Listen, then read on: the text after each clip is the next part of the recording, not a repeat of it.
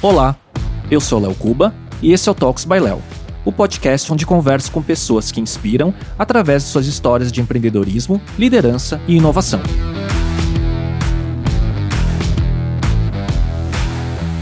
Rodrigo Gianotto é CEO do Equity Mais, a escola de negócios que faz parte do Grupo Primo, onde ele também ocupa a cadeira de CTO, liderando diversas áreas como desenvolvimento, produto, dados e CRM. Anteriormente, o Gianotto foi sócio e diretor de tecnologia da Empíricos, permanecendo até a venda da empresa para o BTG Pactual. Teve também uma longa passagem pela Accenture, participando de projetos de tecnologia em escala global. Conversamos sobre sua carreira, empreendedorismo, tecnologia, cultura organizacional e muito mais.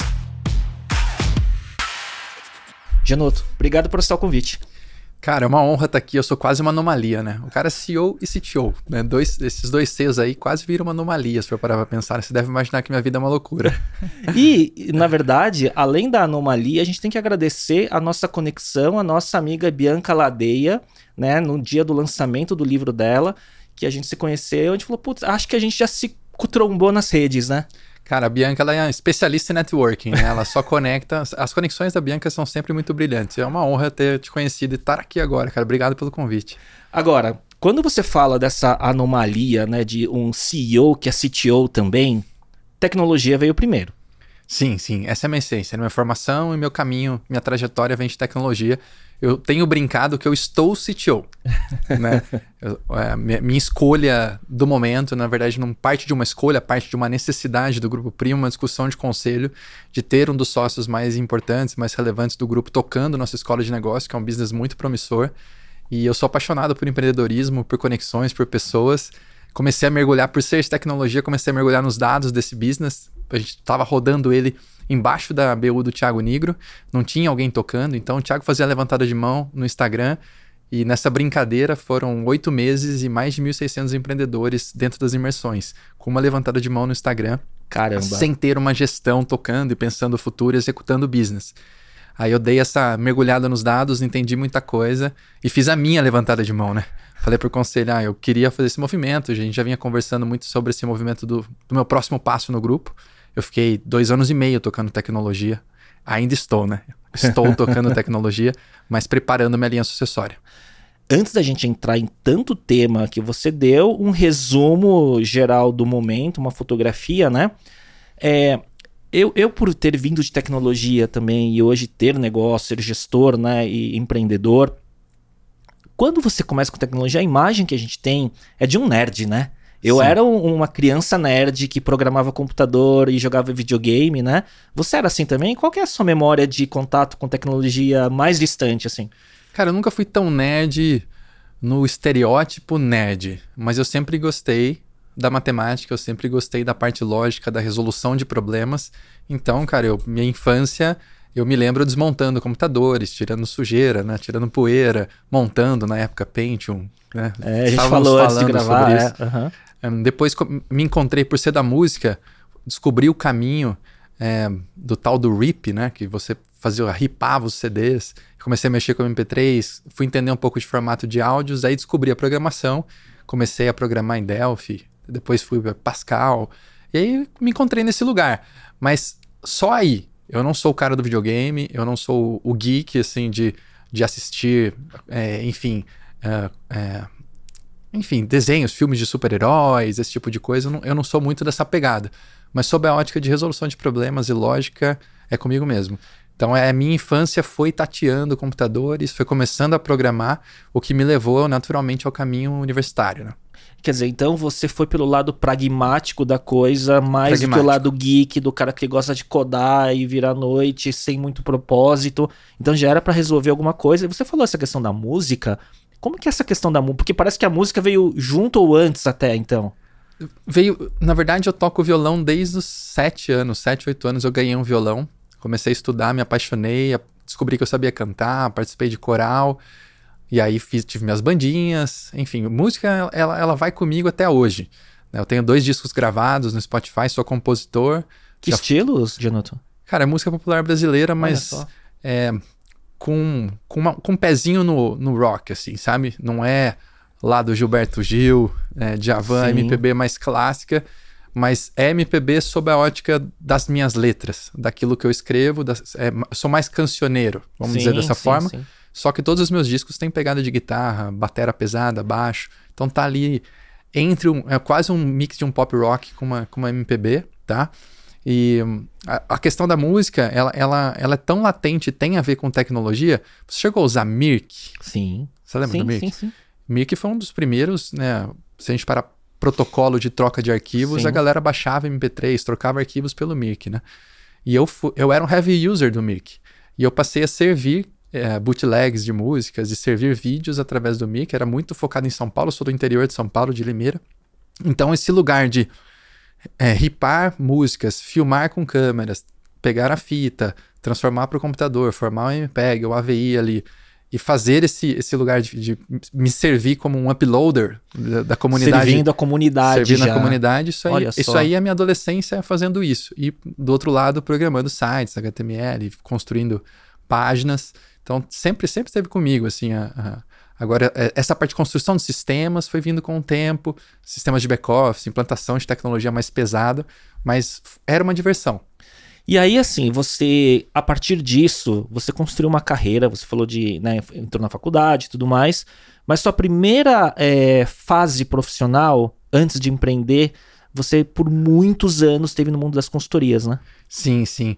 Eu comecei na IBM, eu tive uma passagem muito breve na IBM. Eu sabia que ia ser breve, porque era eu, eu sou de Limeira, fui fazer faculdade em São José do Rio Preto, mais pro interior ainda.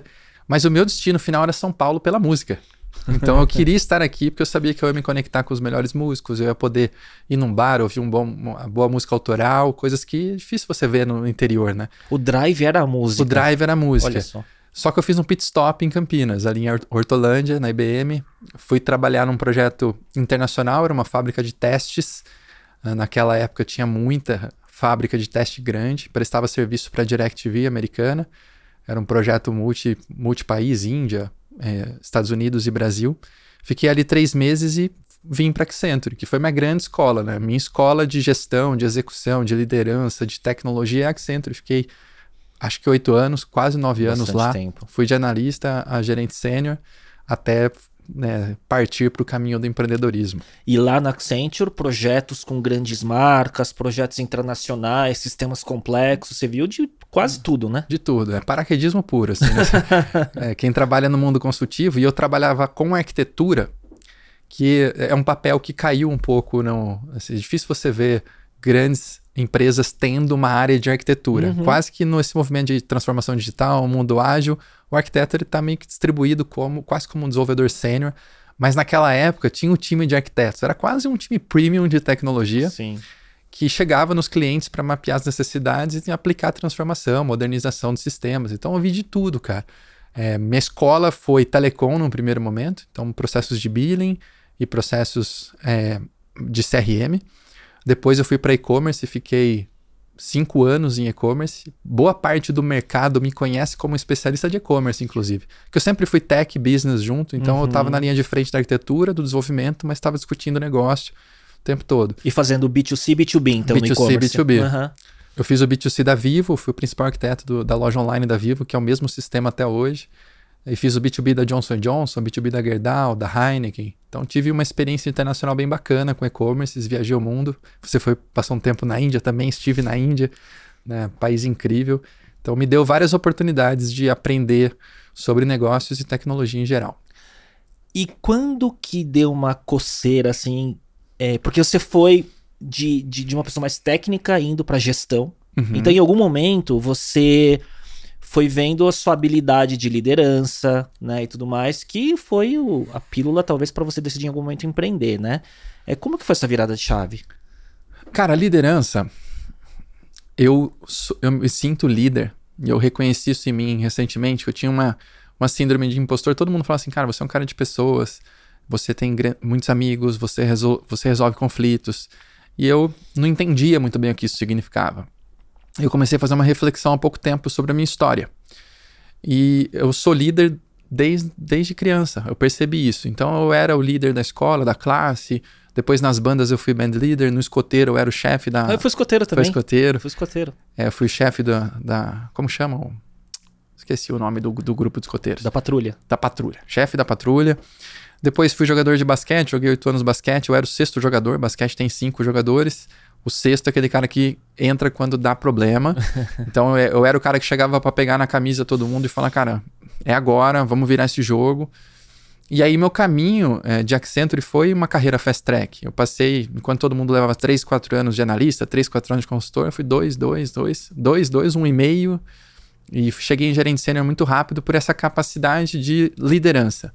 Né? Na universidade, fui presidente da Atlética, peguei uma Atlética que devia é, menos 35 mil reais, entreguei com, com caixa de 125. Então... Nossa, isso aí foi. Isso aí é a parte do seu currículo primordial para ter entrado no grupo primo, né? Ah, com certeza, com certeza. Um processo de recuperação bom ali. Turnaround. De... É, eu demiti. eu me lembro de demitir. Minha, a primeira pessoa que eu demiti, eu tinha 19 anos, foi um técnico de vôlei, foi muito duro para mim. Então eu vivo com esse, esse, esse lugar de liderança, tomar decisões difíceis, pessoas, pessoas no centro em prol de um resultado, né? Eu gosto muito de saber que a área de RH passou a ser chamada de gente gestão, porque é gente em prol de um objetivo, em prol de um resultado. E a, então a liderança ela vem comigo há muito tempo. É, mas a virada de chave para o empreendedorismo, ela vem de um burnout. Eu estava num processo, eu passei por um processo de fraude muito grande em uma operação que eu tocava de e-commerce no Brasil. Um, um analista do meu time mudou um parâmetro errado do clear sale Caramba. E desligou o Clear Sale na Black Friday é por uma região específica do Brasil e, cara, foi um, foi um problema bem grave. Intencional ou por acidente? Acidente. Ah. Acidente. Só que, né, envolveu a Polícia Federal e etc. E nesse momento minha esposa estava grávida da minha primeira filha. Chama Flora. E nesse meio desse, desse, desse contexto, a minha esposa começou a dar sinais de um parto prematuro e a gente foi para um caminho de prematuridade. Então eu passei um mês numa UTI neonatal é, nesse meio dessa turbulência dupla. Uh, e aí, na UTI neonatal, eu conheci um cara que estava com trigêmeas. O nome dele é Daniel Amstalden. E o Daniel era irmão do Rodolfo Amstalden. É irmão, né? Do Rodolfo Amstalden, sócio fundador da Empíricos. E aí, ali, a gente ficou tão próximo. Que, que... acaso é, mais planejado, entre aspas, sim, né? cara. E, cara, uma vez que você, você tem uma experiência de UTI neonatal, os pais ali que vivem aquele momento, a gente se torna irmão, cara, porque é tá cada um passando vida. um perrengue, vira uma família. E eu me identifiquei tanto com aquele cara que eu falei, Dani, ele falou, cara, tem uma startup, era uma startup do grupo da Empíricos, chamava, tá viva até hoje, né, tá performando, chama Jolivi, que é uma empresa de educação e infoprodutos para saúde natural. Ele falou, cara, tô precisando de um, de um diretor de tecnologia lá, vamos para cima? Aí eu fui, cara. Então eu abandonei minha carreira muito rápido. Foi uma surpresa para todo mundo, assim. Tô falando sobre o aspecto executivo. Eu era, eu tava né, na, na, na linha ali para ser um managing director, né, Sim. carreira de diretor e tal. Foi uma surpresa para todo mundo, mas eu fui para uma startup de 30 pessoas na época, acho, quase 40, para ser o cara de tech de tudo. De, da, é o cara do suporte, é o cara, era eu e mais dois caras. enquanto eu tinha uma equipe de 100 pessoas alocadas no cliente, eu fui lá, cara, vamos embora. E aí, muito rapidamente, pela escola, eu trouxe um resultado para Jolivi. E aí, os diretores da Empíricos falaram, cara, não, vem para cá. E aí cultura, me levaram você Empíricos. se conectou com a cultura e você se identificou também. Demais, uhum. demais, demais. Empí o grupo Empíricos é um grupo muito forte, de cultura muito forte, resultado é uma escola incrível, é uma turma muito competente, de execução forte. Embora o marketing é, seja bem expansivo e polêmico em determinados Agressivo, aspectos, uhum. né? Mas sob a ótica da porta para dentro, como execução, um, um, grupo impecável, assim, cara. De excelência em execução, performance. Então foi uma, uma escola incrível. Mas foi muito rápido. Eu fiquei três meses na Jolivie, aí o Rodolfo e o Felipe Miranda falaram, cara, vem para cá. E na época eles estavam tirando um CTO do cargo e eu entrei para substituir é, ele e começar uma jornada que foi uma jornada de dois anos e meio tocando tecnologia ali dentro, né? Até a venda do grupo pro BTG Pactual. Então você pegou aquela pernada lá, final, não, não diria final, mas que, tipo, crescimento acelerado pre e preparar pro exit. Exato, exato. Me tornei sócio porque não, eu entrei como eu, eu, entrei como executivo com o Daniel. Sim. Para mim a questão ali não era societária, eu queria era uma, uma questão de ser fênix, era um renascimento para uhum. mim. Eu quero, tô aqui, então, você ser o braço direito, eu vou empreender com você, a sociedade a gente resolve já já. Esponja, absorvendo tudo de é, conhecimento. Eu sabia que era, o equity ia vir no tempo. Uhum. Eu vou entregar resultado. E aí, quando eu fui para Empíricos, eu já fui como com reconhecimento societário, né? Cresci na partnership lá dentro e fui até o processo do exit. Aí, dentro do processo do exit, eu não queria seguir pro earnout por, por questões, várias questões, mas eu estava num apetite de empreendedorismo absurdo, assim.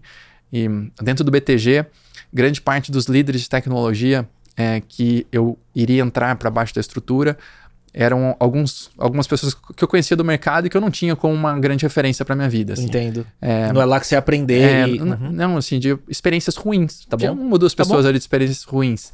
Eu falei, cara, não, eu, eu tô. Eu, nesse momento eu quero ter sócio de coração alinhado, eu quero trabalhar com alguém, quero sentar na mesa, tomar decisão, continuar fazendo isso, eu não, eu não vou para esse processo de earnout.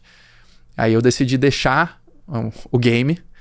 E no dia que eu tomei a decisão, minha esposa estava grávida do Gabriel, então eu brinco com o Thiago, falei, Thiago, relaxa, não tem mais filho, cara, tá tudo certo, porque cada filho é uma tomada de decisão, né? Ela tomou uma decisão muito dura de dizer não ao, ao processo de, de seguir no earnout do, do deal. E fiz um combinado com o Thiago, recebi uma mensagem dele, a gente não se conhecia.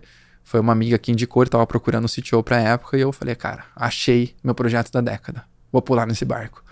E aí, desde então, estou no Grupo Primo. Que que que qual era esse momento do grupo Primo que você que ano que era e que momento que tava quando você foi, chegou? Foi pandemia ali, cara, naquela época, comecinho de 2021, abre e fecha, abre e fecha, né? Uhum. Dos negócios. E quando eu recebi a mensagem do Thiago, eu, essa mensagem ela, ela tá estrelada no meu WhatsApp, dentro hoje. da nossa conversa com ela, porque eu sempre volto nela. Foi, assim, eu, eu fui. Me bateu tão forte de emoção e de felicidade, é quase como um reconhecimento. Né? Eu tinha o Thiago como uma referência, uma pessoa que eu gostava muito do coração. E quando chega uma mensagem me chamando para um café, ele, ele me convida diretamente para ir na casa dele. Uhum. E essa era uma questão mal resolvida para mim na Empíricos, porque estava tão grande a empresa, quando eu cheguei, é, e a gente deixou ela ainda maior, que a gente tá, era mais, éramos mais ou menos 25 ou 30 sócios, e eu não tinha ido na casa de nenhum sócio meu. Então eu falava, mas que, mas que sociedade é essa, né? uhum. né? Então era meio que uma sociedade de modelo Accenture. Sim. Né, já muito grande, de, e eu queria uma sociedade pequenininha. Eu queria uma sociedade onde minha esposa pudesse ser amiga da esposa do meu sócio, uhum. os filhos brincarem juntos. Eu tinha esse lugar é, na, na mentalidade. E quando eu vou conhecer o Thiago no meio da pandemia, eu chego de máscara e vou para casa dele tomar um café, a gente passa um dia inteiro juntos, onde ele me desenha a visão do grupo que ele tinha na cabeça. Tava começando, cara. É, assim, a diversificar as BUs, né? Tinham três meses de operação do grupo, eu já conto um pouco mais da história. É, e eu falei, cara, tá bem no comecinho. Agora é agora. Vai ser muito massa. E o momento era. Assim, a história é: o Thiago uh, tinha um escritório de agente autônomo dele, fez um exit, começou o canal no YouTube. Guilherme Bentimol conheceu ele. Na época, Fernando Vasconcelos era CMO da XP, hoje é nosso CEO. Eu vou, vou contar o fechamento dessa história. Aí o Fernando fez uma tríade com Bentimol e com a Mônica Sacarelli, que era fundadora da Rico na época e colocou o Thiago como frontman da Rico. Até que todo mundo acha que a Rico é por causa do primo Rico, Sim. mas na verdade o Thiago ele foi o front ali que abriu milhões de contas na Rico, é histórico, todo mundo né, o reconhece por isso. E ele foi lançando os cursos dele como primo rico nessa, nessa jornada, até que o Benchimol faz uma pergunta para ele um dia, falando, Thiago, ele todo feliz que tinha feito lá seus 60 milhões de receita num, num certo período, e o Benchimol pergunta para ele, Thiago, isso aqui é teto ou é piso para ano que vem? Né, daí ele Falou, cara, isso aqui é teto. Eu vou ter que começar de novo, vou ter que vender tudo de novo. Daí ele falou, ah, então você não tem um business. Aí ele começa a refletir e fala, pô, então vou montar, né? Começa a desenhar o que, que seria o Grupo Primo, né? Começando com uma plataforma de streaming com, com recorrência para começar a construir, essa, dar essa resposta para o tal do piso, Sim. né? Que o Benchmall havia provocado ele. Então eu cheguei nesse momento para construir a FinClass. Era o primeiro produto. E como a tese era muito semelhante, era a partir de educação financeira e ir para um caminho transacional de construção de corretoras, de consultorias financeiras, era exatamente o caminho que eu tinha feito na Empíricos. Sim, Parti... educação era o canal de aquisição. Exatamente, uhum. que a gente construiu a Vitro lá dentro. Uhum. Então, eu acho que ele encontrou em mim um alinhamento cultural muito forte, né? Hoje, cara, Thiago, meu irmão, assim, nível de relacionamento absurdo entre nós dois, cada vez maior e cada vez um gosta mais do outro, cada dia Acho que em primeiro melhor, lugar por valores, né? Por valores. Uhum. E no segundo aspecto era isso, ele de, de, todas as possibilidades que ele tinha na mesa, ele estava conversando com é, grandes nomes de tecnologia do mercado, eu era o único ali que, dentro da tese dele, tinha um know-how de mercado para executar né, e passar pelo, não, evitar passar pelos mesmos perrengues da, da, da, da, minha experiência anterior. Quer dizer, você tinha todas as caixinhas do repertório para conseguir integrar a solução Exato. que precisava ser colocado de pé, né? Exato, isso é muito importante, né? Acho que para um empreendedor, quando é a hora de montar o seu conselho, olhar para essa esfera. Não Sim. olhar só pela hard skill, mas olhar pela, pela experiência, pelo caminho de construção que vai acelerar muita coisa, né? Então foi essa sacada dele. E aí foram de lá para cá, em termos de grupo primo, a gente construiu o Finclass, depois a gente construiu. Que teve um baita lançamento. Um baita né? lançamento. é uma plataforma muito grande, né? Até hoje, um coração, né? um canal de aquisição muito grande para o nosso LTV do, do transacional em geral. É, aí a gente pegou esse core de streaming, de video on demand em geral, assim. A gente construiu a Stage, uhum. plataforma de marketing, ensino de marketing digital. Construímos a Start, a plataforma de ensino de tecnologia. E aí começamos um processo de fusão e aquisição de algumas peças que faltavam. Uhum. Então a gente comprou a Speech, que é uma casa de análise que seria a concorrente da Empíricos no mercado, que recomenda investimentos. Compramos a Top Invest em Caxias do Sul, que tem detém mais 60% do market share de cursos preparatórios para certificações, certificações é, para profissionais do mercado financeiro, então gerente de banco, agente autônomo e consultor, porque era core para a gente também formar né, pessoas para trabalhar na nossa consultoria lá na frente. Hoje Top Invest é um dos maiores canais de aquisição para consultores. Quer dizer, e coisas que na grande mídia, para quem conhece o grupo primo ou a figura né, dos principais negócios, ninguém sabe, né? Ninguém direito, sabe. Uhum. Aí compramos uma faculdade, porque a nossa linha de MBA deu muito certo. Então a gente foi uma tese muito semelhante, partindo de uma audiência proprietária. A gente construía MBAs, então a gente fez MBA do Flávio Augusto, MBA do Thiago Nigro, do Washington Oliveto. Sim, sim. Luiz Barsi. E agora acabamos de anunciar uma parceria de cinco anos com o Paulo Guedes. Estamos lançando a MBA do que Paulo Guedes lá dentro. agora há pouco. Uhum. Então compramos uma faculdade para reduzir intermediários, né? Tem muito disso, né? Eu vou rodar uma faculdade, um, um MBA com uma faculdade terceira, daí você paga o spread ali. Então a gente adquiriu uma faculdade pelada, né? Que tem Sim. licença e começamos a montar a estrutura. É tudo, tipo assim, você, a estratégia é tudo D2C, né? Exato. Quer dizer, você verticaliza tudo Exato. Né, e sem intermediário. Exato. Essa, essa é a tese. Acho que hoje tudo que, tudo que a gente precisava de peça, a gente foi tirando intermediário e foi fechando o cerco. E aí, você tem dado um P de tudo. Exato. E conecta tudo. Exato. Boa. Exato, exato. E aí a gente fez as duas fusões que faltavam, a gente comprou a Grão, e aí a história do Fernando com a, é, com a tríade era Fernando, Benchimol e Mônica e Thiago. Então a Mônica vendeu a Rico para XP no tempo, foi fazer sabático em São Francisco, fundou a Grão com, a, com uma perspectiva de montar uma wallet e uma operação de microcrédito no Brasil. Não deu tão certo a estratégia, a Mônica foi para um roadshow de vender a operação e ela falou, aí chegou até a gente o deal, tinha um time muito forte de tech, um time muito forte de finance, um monte de dinossauro do mercado. Foi quase um aquahiring aqui, Sim. pivotando o produto. Então compramos a grão, então a Mônica volta para o nosso board, que era uma peça fundamental dessa tríade lá de trás do Thiago.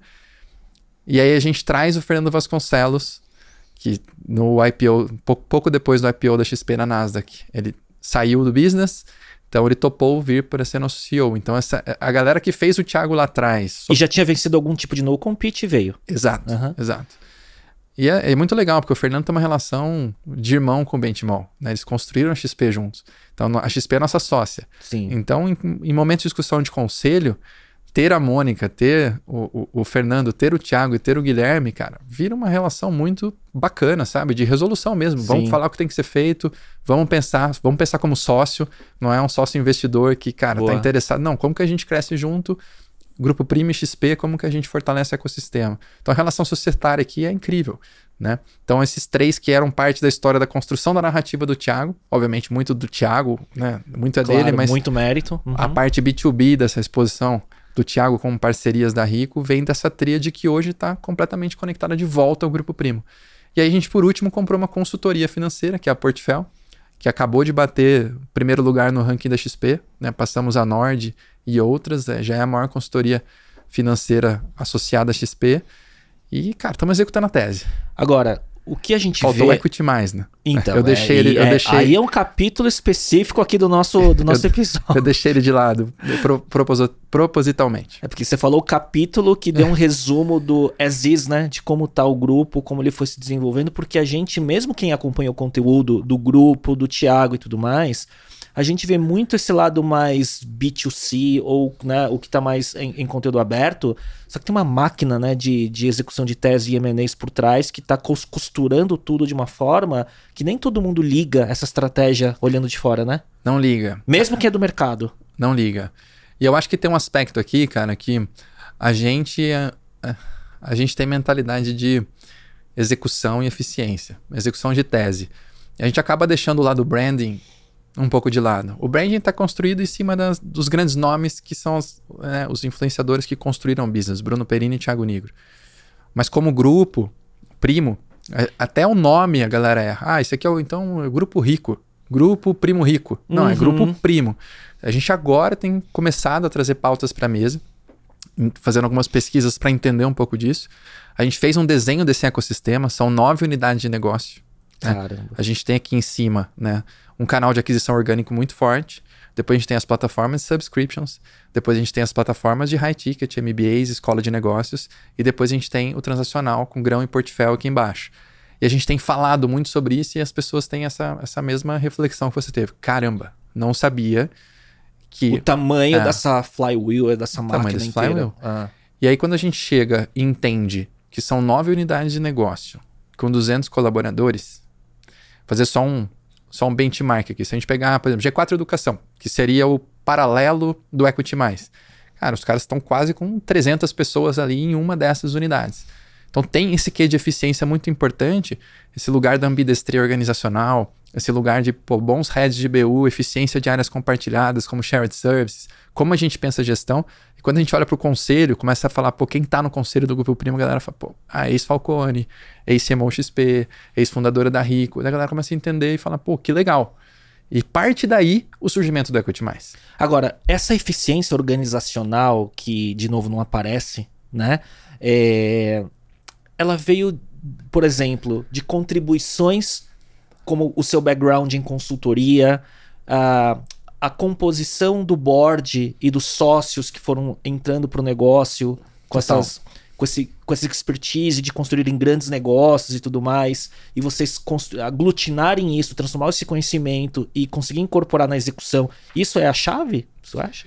Cara, sim, com certeza. Um alinhamento de mentalidade societária é super importante, mas expressar isso de forma formal no- no- nos valores na cultura são, é, é um, é um caminho super importante. Então a gente tem dois valores importantes da companhia. O primeiro valor, fruta baixa. Então a gente tem a mentalidade de startup. Né? Mesmo que a gente esteja crescendo e tomando forma de empresa grande, a gente quer conseguir mudar o Titanic de- na velocidade de uma lancha. Tá? Então a gente tem a mentalidade qual que é o próximo passo nosso que traz maior resultado com menor esforço, mentalidade de priorização básica. E um segundo valor expresso na cultura, de forma formal, é vendas com lucratividade.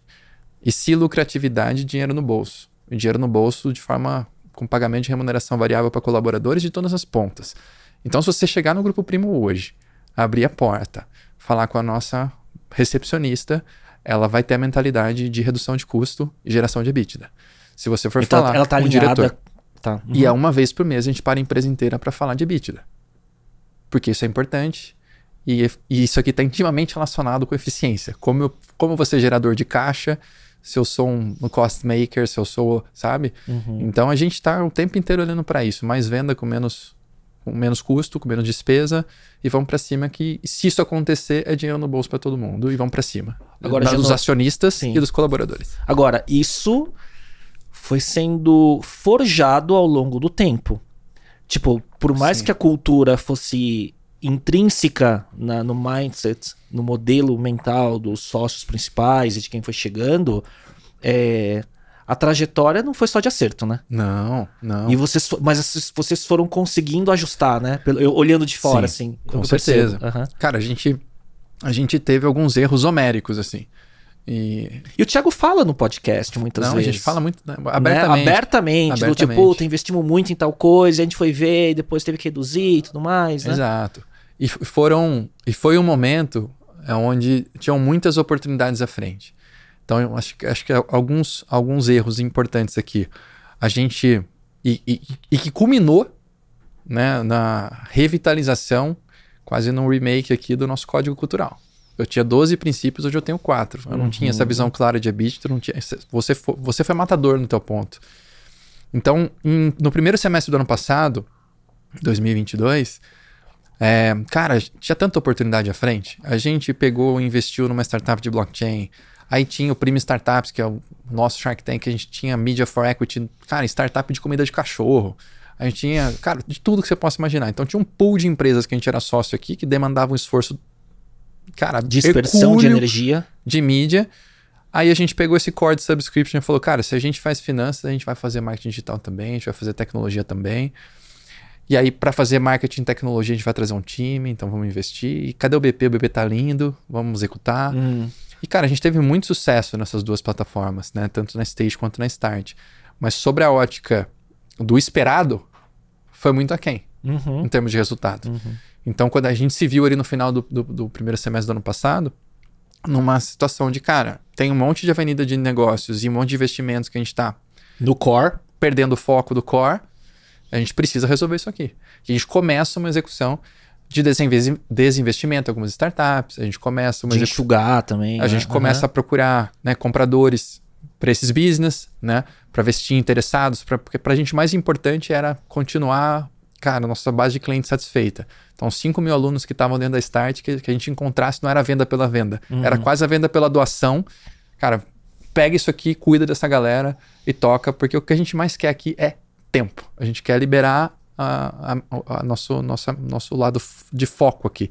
E a gente conseguiu, cara. Então, assim, e hoje a gente se vê no melhor momento em termos de leveza, alinhamento de core business, amadurecidos, né? Obviamente novas frentes virão, novos desafios virão, mas a gente está na nossa, nossa fase de recorde atrás de recorde, cara, muita coisa boa acontecendo, empresa alinhada, cultura alinhada, colaboradores alinhados, uh, enfim, metas sendo batidas e, cara, com foco muito claro.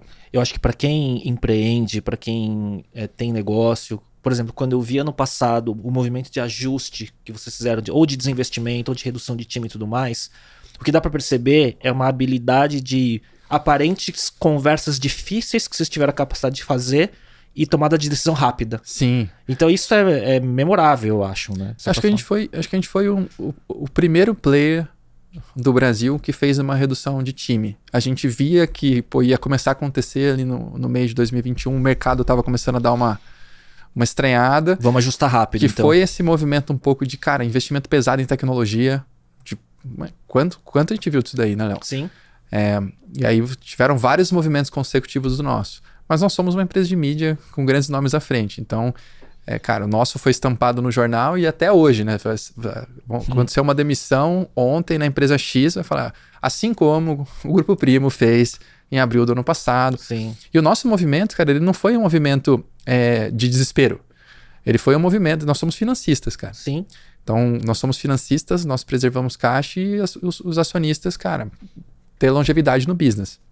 Então, a gente previu que se a gente não tomasse uma decisão de eficiência ali e tinham dois fatores, obviamente, olhar para o futuro e, a, e a, é, corrigir um pouco dessa rota de alguns business que a gente tinha investido que não faziam sentido, tá?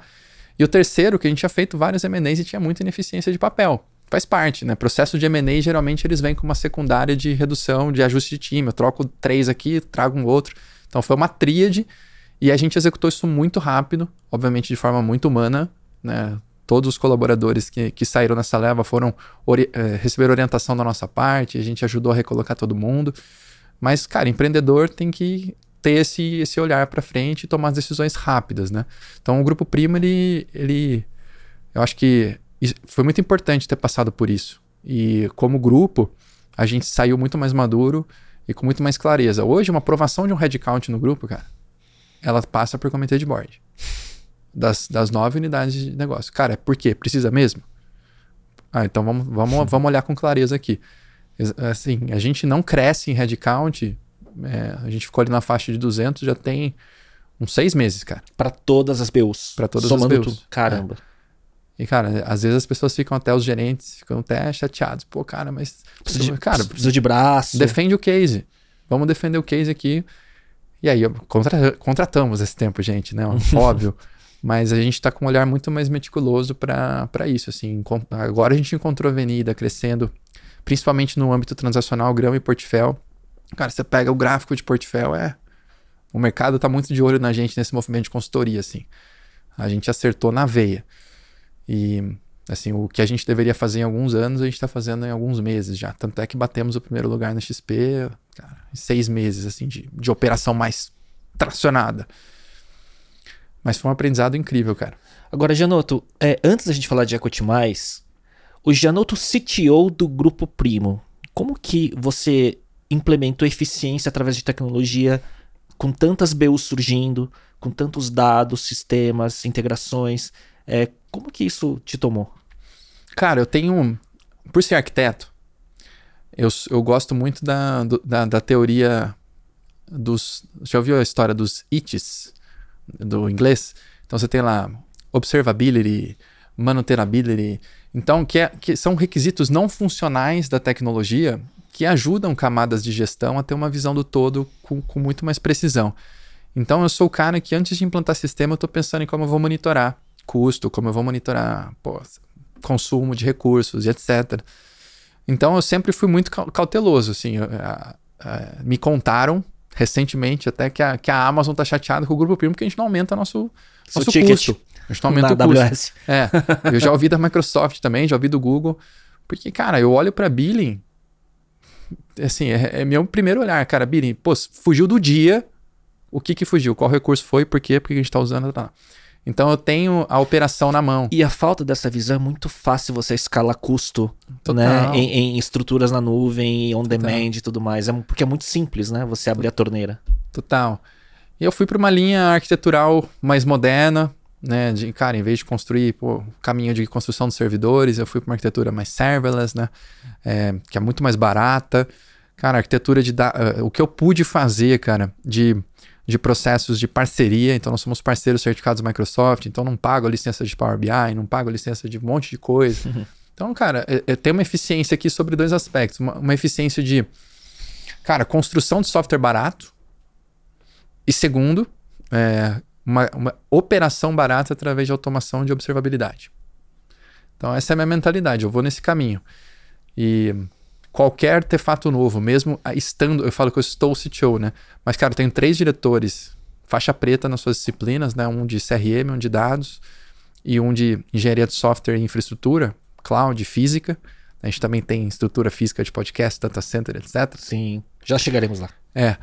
E, cara, esses caras, é, é, assim, eu, eu não estou mais na operação no sentido, eu não sou acordado se um alarme toca, sabe? Mas todos os indicadores que eu preciso ter de cada área, eu tenho muito bem mapeado porque isso é parte de requisito para mim. Requisito não funcional em tecnologia deve se tornar um requisito obrigatório. Então tudo que sai especificado já sai com monitoramento, então fica muito mais fácil esse olhar de eficiência e modernidade de aplicação. Então, quer dizer, você, como você disse, né? Você está em algum momento preparando sua sucessão uhum. né, em tech, mas a cultura, os frameworks e tudo mais de tecnologia já estão implementados e você está tranquilo em relação a isso? Estou tranquilo. Uhum. Eu tenho dois, três modelos de, de arquitetura de aplicação, ou sai no A, ou sai no B, ou sai no C. Se vier um D, tem que ser num caráter de prova de conceito, com crédito garantido pela cloud. Ah, vou testar, um, cara, um novo processo aqui de, sei lá, alguma coisa de machine learning. Beleza, então a prova crédito, testa, virou, entra dentro de um padrão, vira um quarto bloco de aplicação, tem, tem monitoramento, tem observabilidade, não tem, implementa. E aí é um frame que analisa o, o, a, o conceito arquitetural como um todo. Fica muito mais tranquilo trabalhar assim, cara. Animal. E aí fica fechadinho, né? Agora. A gente é case AWS, a gente é case Microsoft. E vocês usam, vocês são agnósticos, usam AWS, Azure Sim, e por aí vai. As três, né? Não tem como. Sim. Não tem como. Cara, dados. É, eu tenho uma tendência a olhar para Google sempre. Então, tudo que é dados está hoje em BigQuery e GCP, é, tudo que é aplicação está na AWS. E aí, tudo que é AI, e a gente tem testado muitas coisas, fica na suíte Microsoft e a própria suíte de negócios, né? A, a nossa parte de organizacional de SharePoint é, A Power BI está dentro de Microsoft. E a gente é case Salesforce também. É, a gente é, da, é um dos poucos cases no Brasil que tem a tríade de CRM, atendimento, vendas e marketing 100% inserido dentro do core da Salesforce, com as nove unidades de negócio dentro de uma... Sales Cloud, Marketing Cloud, tudo Sales integrado. Service, Marketing Cloud, integrado numa única org, com segregação, obviamente, de LGPD, lei geral, em cima da, do, do que eu posso compartilhar ou não entre as BUs. Por exemplo, tem questões de patrimônio, né? Dentro de CRM. E tá, tá pensando aí, cara? Não, porque eu lembro, não, não lembro qual multinacional que uma vez perguntou, cara, qual é o case de Salesforce usando todas as. Cara, é a produtos?" gente. Ah, A gente é um case forte. E. Enfim, cara. CRM é uma coisa que eu sou apaixonado também, cara. Eu, eu sou.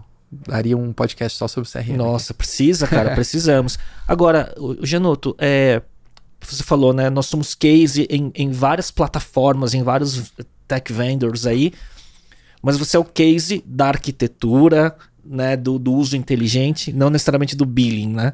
Não. Do billing, não, cara. Você não Do tá na curva ABC deles Não. de faturamento, mas tá na, na- no uso da solução, pelo Sim. jeito, né? É. Mas eles não gostam quando soltam invoice, provavelmente, né? Não, não gosto. não gosto. Muito Mas eu já disse pra eles que a gente vai resolver isso no tempo. O É, crescimento vai lógico. vir. O crescimento vai vir, mas sempre vai ser numa razão de eficiência que o billing cresce Exato. desproporcionalmente menos do que o crescimento do negócio, né? Exato, exato, exato. Então, Boa. Kleber aí, Kleber Moraes, cara, meu irmão da AWS aí, me desculpe, mas vai chegar o momento, tá? E aí, falando nisso, em eficiência de negócio, né, vamos fazer uma ponte. Como é que surgiu a questão do Equity Mais como uma BU e é, o convite para você liderar essa, essa BU virando CEO da unidade? Então, esse, esse, esse lugar que eu falei de. Cara, a pergunta. Quando a galera era exposta ao ecossistema e era exposta ao formato 200 colaboradores, 9 BUs, a próxima pergunta era, cara, o que, que vocês estão fazendo aí? Né? Como que tá organizado o conselho? Como que tá organizado as BUs? Como que vocês acompanham o DRE? Né? Como vocês estabelecem o orçamento? É, como vocês coordenam a liderança e as metas de cada unidade de forma centralizada, como holding. E aí o Thiago eh, começou a responder essas perguntas através de uma. Ele chamava de Prima Experience. O nome não era o melhor, não, chamava Primex. Mas o cara pagava dois mil reais, ia para dentro do grupo Primo, todas as quarta-feiras, para uma sessão de QA comigo e com ele. Aberto para o mercado? Era aberto. Ah. Você pagava dois mil reais, sentava lá, ficava, ficava quatro horas com a gente fazendo perguntas e respostas. Aí, naturalmente, a audiência começou a pedir mais tempo conosco. A gente construiu uma imersão chamada é, Ignição, né? Que depois virou Equity mais Ignição. E até fevereiro deste ano, de 2023, ela ainda era o Equity mais Ignição, que tinha um, né, um pitch de vendas para o Mastermind, que é o Equity mais Club é, para os empreendedores no estágio de maturidade mais avançada iam para cá. E aí, a partir do momento que eu entrei, e eu contei um pouquinho do, da história, né? Do, foi foi um, quase que um, um pedido meu, uma levantada de mão minha para o conselho, falar, cara, deixa eu tocar que eu tô vendo um potencial. Eu tive acesso aos dados do mercado em relação a escolas de negócio, né? Con- conversei com os amigos, né? Sou amigo dos caras do G4, sou amigo do Marcos Marques, sou amigo do First Class, enfim, toda, toda a tu- turma aí que tá tocando escolas de negócio, starts. E, cara, esse número de ter feito 1.200 é, alunos através de stories do Thiago me chamou muita atenção versus o número que eu vi do mercado. Quer dizer, você viu que você tinha o CAC mais eficiente de todos. Eu tinha o CAC mais eficiente, eu tinha sido muito rápido. Os 1.200 eram, assim, é, frente aos números das imersões dos caras, eu, eu assim, eu tava bem rápido. Escala. escala. E aí a gente começou a discutir esse lugar. Pô, mas é o primeiro business B2B, né? É, é isso mesmo que a gente quer? Tá, tá saindo do core depois É. daquela reflexão da- do reposicionamento, da exatamente, né? exatamente. Só que aí quando a gente olha aqui para baixo, é, tem duas tem duas lentes importantes, né? Primeiro o cara, sim, o cara desenvolve uma mentalidade financeira para a vida dele muito importante nas outras oito unidades de negócio. Tá? Ele pode fazer o MBA, ele pode ir para o mercado trabalhar, ele pode fazer um curso livre do Thiago. Então, ele é muito grato a gente por essa transformação na sua vida. E aí chega o momento, isso aqui, cara, eu tenho vários depoimentos dessa reflexão que eu tô te trazendo. Chega o momento que esse cara fala assim, pô, eu quero levar isso pra minha empresa. A mesma, o que me transformou, eu quero que transforme a minha empresa. E aí, nessa etapa da jornada, faltou produto. Falta produto. Essa é uma necessidade. E a segunda, é uma necessidade óbvia. E a segunda é, dentro da Portfel, eu, a, até a primeira fase da Portfel, era apenas né, planejamento e consultoria financeira para B2C. E a gente começou a desenvolver novos serviços. Pô, pega um cliente grande que quer, quer estruturar uma offshore, a gente pode te ajudar a estruturar holding. A gente começou a montar serviço. Ah, tem um cara que tem uma empresa que quer fazer um M&A. Pô, por que não construir uma boutique de M&A? Né? Ok. Não executamos essa tese, né? São só possibilidades. Possibilidades nessa esfera da base transacional do Na business. esfera da base transacional. Aham. Então, pô, tem um caminho, talvez, da gente plugar essa educação num LTV transacional no tempo aqui, entregando serviços para PJ. Pô, beleza, é uma possibilidade. E tem demanda Sim. reprimida. Então, mesmo que essa tese não se confirme, e a tese A é importante, tem demanda, vamos executar a tese de testou, né? crescimento. Uhum. Então, eu transformo o Equity Mais, tiro o nome de ignição, transformo o Equity Mais como escola de negócios, começo um novo reposicionamento, monto um time e começo a fazer ah, esteiras de imersões, evoluindo para as imersões, e eu estou nessa fase nesse momento. Então, de lá para cá, a gente saltou de 1.200 para 2.000 empreendedores que já passaram na esteira. E, cresce- quanto tempo? Foi seis meses. Putz, Seis meses. muito pouco É. tempo. A gente está numa tese. é, o crescimento é semelhante. Tipo, a gente fez em oito meses 1.200 e eu fiz mais 800 em seis meses. Né? A razão de É. aquisição e escala tá se mantendo? Tá se mantendo. Ah, isso tá se eu- mantendo. E esse deve ser o número que você deve estar É. olhando, da eficiência, né? Isso. Como sempre. Mas a gente está olhando com muita tranquilidade. Não tem pressa aqui. Então eu não tô. Não vim com um pé no acelerador absurdo. Eu tô entendendo os movimentos de mercado que estão acontecendo. É que é muito claro olhar o que que estão fazendo e É. olhar quem são os players que estão na sua lateral, né? Exato. E eu tô fazendo um posicionamento orgânico muito forte, é, que vem com dopamina empreendedora como um espaço, e tem outros canais que, a que a gente vai lançar nas próximas, nas próximas semanas. E é- o meu foco aqui é posicionar o Grupo Primo, ajudar, é quase essa, essa reflexão do branding. Uhum. Eu acredito que a gente vai matar a charada no Equity Mais. Quase que uma, um fortalecimento de branding Grupo Primo bottom-up. Uhum. Então, o que eu espero do Equity Mais, e o meu diferencial tá aqui, é que eu não sou uma escola de negócio tradicional. Eu ensino que eu estou implementando num business que tem nove unidades de negócio, com 200 colaboradores. Então, é Ao contrário de, de players concorrentes seus que surgiram como escola de negócios e começaram a montar uma flywheel a partir da escola de negócios. Exato. Você a escola de negócios ela começa a partir de um negócio já existente de nove BUs. Exato, exato. E é- eu sou a única escola de negócio que tem esse nível de complexidade e tem a senioridade de um board como o nosso. Então eu tenho, eu tenho pilastras de posicionamento muito claro. Pô, somos financistas, então não tem ninguém para ensinar educação financeira, falar sobre deal, sobre M&A, como a gente. Com mais autoridade. Uhum. Segundo, eu tenho, nós somos seniors de mercado, a gente tem um, um, um C-level muito forte aqui, tá? E o terceiro é que a gente vai te ensinar a implementar as práticas que a gente implementou na construção do ecossistema do Grupo Primo. Sem muita bullshitagem de, cara, pô, vou pegar Harvard, vou pegar... Não, cara, é mais simples. Então, vamos empreendedorismo básico aqui, mas com eficiência massa. daquilo que funciona, do que a gente acredita que funciona ou não. Acho que isso aqui, é- esse aspecto tem nas outras escolas de negócio. Mas a gente tem nosso jeitão. Então eu tô nesse caminho. Quem é o seu ICP? Assim, quem é o seu o, o, o perfil do cliente que escolhe a Equity mais ao invés do, do concorrente? A gente parte de um ICP bem semelhante do mercado, tá? Tem, é uma tríade. 10, mais de 10 colaboradores. Porque eu falo de gestão de pessoas. Então é Uhum. importante aqui, Sim. senão eu tenho um detrator aqui que não faz sentido. Mais de 10 colaboradores ou mais de um milhão de reais de faturamento nos últimos 12 meses, fecha parênteses. E é um tomador de decisão na companhia, é um CEO um fundador, né? Se for um diretor aqui já não é meu ICP, tá? E tá com intenção de compra é muito importante e tem algum tipo de relacionamento com o grupo primo. Esse é meu. ICP Ah. hoje. E aí, se a gente olhar para realidade, é, é isso. Só que eu tenho uma fatia de mercado diferente do que o G4 tem, por exemplo. Você olha para G4, os nomes que estão no G4 Club, é, ou, cara, tem- você vê um padrão. Tem, cara, startups de alto crescimento, ali numa faixa de faturamento de 500 a 1 bi. Eu tenho uma, uma esfera com a mesma mentalidade, com o mesmo, mesmo, cara, uma galera fera, só que tá um pouquinho antes aqui em estágio de maturidade e evolução. Uhum. Então eu tenho pessoas entre 50 350 milhões de faturamento dentro do meu mastermind, que, que a gente executa. Então o equity mais, eu acho que ele ele acaba talvez pelo posicionamento mais premium do G4 Uhum. ou de outros. Eu tô falando bastante do G4 aqui, mas poderia falar do Marcos, poderia falar do First Class.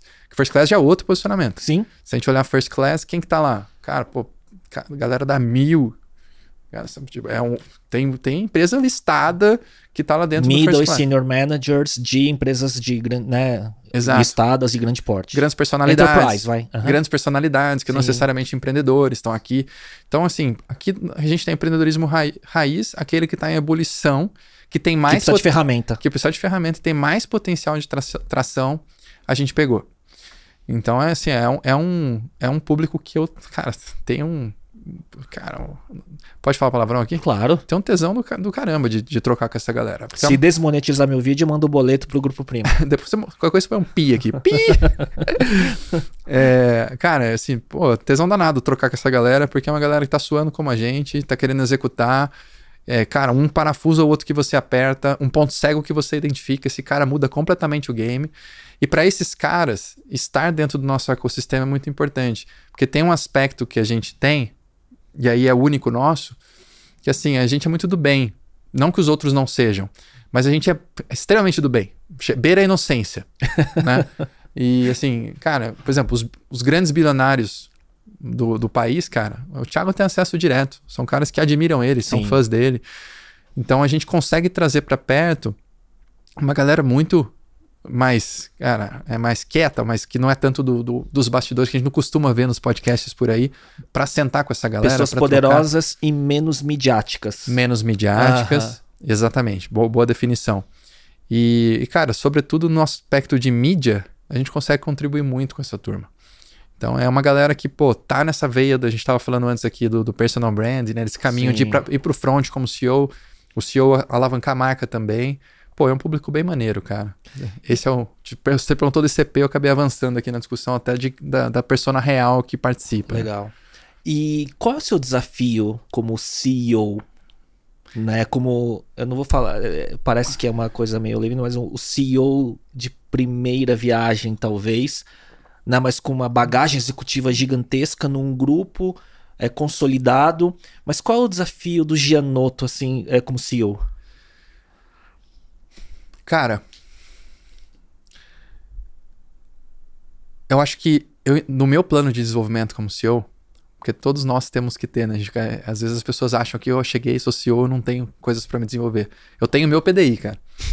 e finance é um aspecto, gestão financeira, num aspecto, cara, de eficiência tributária, de eficiência contábil, é, uma- é um- é um ponto que eu estou estudando, estou aprofundando, porque isso vai ser- fazer muito sentido para o equity como um todo, para o grupo primo como um todo, mas para os clientes vai ser muito legal também ter um CEO com esse aspecto. Porque, cara, eu sou um cara de tech, tenho liderança, tenho gestão. Então eu sou meio uma, uma, uma mosca branca aqui dentro do aspecto de C-Level. Né? A gente vê um movimento muito forte do mercado de levar CTOs para cargo de CEO. Né? Thiago Mafra na XP é um caso desse. É, mas, cara, se eu dominar finanças e eu tô aprofundando em contabilidade também, eu acho que eu vou trazer resultados pro business. Né? A gente sabe que tem todo, todo aspecto tributário brasileiro, sempre tem aquele 1%, 2% do EBITDA pra gente tirar, né? Mas, sobretudo, dentro do equity, como escola de negócios, ter alguém mais especializado em finance, no caminhos de é, entendimento melhor sobre, sobre o mercado mesmo. É, aspecto de valuation eu conheço bastante, tá? Mas eu queria aprofundar mais, queria tatear mais isso. Então, esse é um aspecto. Agora, sobre o business, Você quer ter maestria sobre tech, business e finanças. finance. Tipo, então se daqui a um tempo você estiver acumulando CEO, CTO, CFO do Equity+, não é, não vai ser absurdo você olhar isso no seu Não. LinkedIn em algum momento. Eu acho que falta o F, acho que você matou a charada. Falta o F pra mim. É um desafio seu, né? É um desafio meu. Aham. É um desafio meu e eu quero chegar lá. É, sobre business, eu acho que a descentralização do Thiago Nigro e do Bruno Perini é um desafio para qualquer unidade de negócio do Grupo Primo. Se a gente pegar no começo, 100% da receita vinha desses caras. Se você olha um ano para frente, 80% da receita vem direto deles. Pega hoje, pô, 60% vem direto deles. É, eu vi alguma coisa em algum podcast também do PrimoCast que ele falou abertamente com um, um, ar de alívio, assim, né? De estar tá conseguindo criar uma Sim. organização onde onde está começando aos poucos perder a dependência deles, né? Exato. E ainda no, ainda no equity, mas o Thiago é muito presente, né? Porque nós entregamos juntos a imersão. Então acho que eu tenho, eu tenho esse desafio de descentralização e um segundo desafio que ainda não sei muito bem como resolver, né? Mas estou desenhando, que é um pouco desse mapeamento de mercado, que é uh, sobre o aspecto de produto. Eu não quero ir para uma linha de ter vários mentores renomados de mercado. Que foi um caminho do seu concorrente. Que foi um caminho do meu concorrente. Para tirar a dependência dos founders. Exato, foi um caminho e funcionou bem. Né? Tem outros desafios. Sim. Mas eu quero trazer para dentro três ou quatro pessoas com a mesma mentalidade para pegar as principais verticais. Então, hum. um número um de vendas, um número um de people, um número um de gestão e um número um de, gestão, de visão de negócios e inovação. Então, acho que a partir do momento que eu... Quatro verticais. A partir do momento que eu compor essas verticais, eu acho que eu consigo tanto descentralizar o Gianoto do produto, porque eu também estou centralizado. Eu e o Thiago estamos centralizados. É, um outro caminho seria... É, um outro caminho aqui seria, não, então eu fico mais um produto e trago um CEO, mas não é o que não é o business. Eu quero tocar, tá na linha de frente. Então eu tenho esse, esse desafio de embora nesse momento eu esteja construindo, eu esteja no pro front, em algum momento eu tenho que estar de outra maneira no front. Sim. Tá? Então é por aqui, acho que os, os, principais desafios que eu tenho. E tech entra também no, na linha do tempo no médio prazo de uma forma forte, para ter, uma, ter uma disponibilidade de conteúdo, acesso e tudo mais, né? Com certeza. Já tem, já tem desenhos nessa direção. Porque é parte do business como um todo de quase todas as BUs, né? Total, total. É. Então já tem um desenho bem claro de plataformas digitais pra gente. A gente está aguardando o momento certo, estamos em fase de desenho, mas começar a acelerar para essa direção com um formato de aprendizado completamente diferente. Muito legal. É, a gente estava falando sobre a cultura organizacional e como vocês institucionalizaram isso, né? Quando você olha, né, a, ao longo da sua trajetória, então você ficou pouquíssimo tempo na IBM, ficou muitos anos na Accenture, ficou um tempo na Empíricos, ficou agora tá nesse sangue no olho e o brilho aí em relação a, a tantos, tantas coisas que você tem realizado no Grupo Primo. É, como que você compara essas culturas? Não dizendo o que é melhor ou pior, assim, mas você acha que a cultura ela está institucionalizada, mas ela, ela emana primariamente dos dois principais, das duas principais figuras, que é, que é o, o Thiago e o Bruno? Ou ele já tá. A cultura em si ela já tá tão enraigada por conta de todo mundo que chegou, o board e tudo mais, que ela já é independente? Não, ela não é independente. É. E assim, acho que a gente acertou tanto na composição do board que os valores são muito semelhantes. Mas, cara, tem aspectos que a gente diverge e que, cara, no limite a gente leva para o caminho do Thiago. Que assim, a gente tem um nível de confiança do Thiago tão absurdo. O Thiago é aquele cara que, se ele vê uma burocracia na empresa, qualquer burocracia que não sai, ele, vai, ele desce, ele vai descer nos processos, ele chega lá, ah, então não tá saindo o dashboard. Ele vai lá, chega no analista. Ele vai nessa linha vertical até encontrar. Por que, que isso não tá saindo? O gargalo. Ah. Ainda hoje isso. Ainda hoje. Por que, que isso não tá saindo? Não é uma crítica sobre você, mas, cara, o que tá te impedindo de avançar com isso daqui? É priorização? Não explica só priorização. Ele vai. Então, isso, cara, já gerou muito estresse, né? Com, com gestores que, pô, não. Um sabe? bypass de micromanagement. Bypass né? de micromanagement. Mas, assim, é muito, assim, é muito raro ali eu tô só trazendo um exemplo, né? Sim. Que isso já aconteceu. Mas se incomodar, ele vai. Mas se incomodar, ele vai.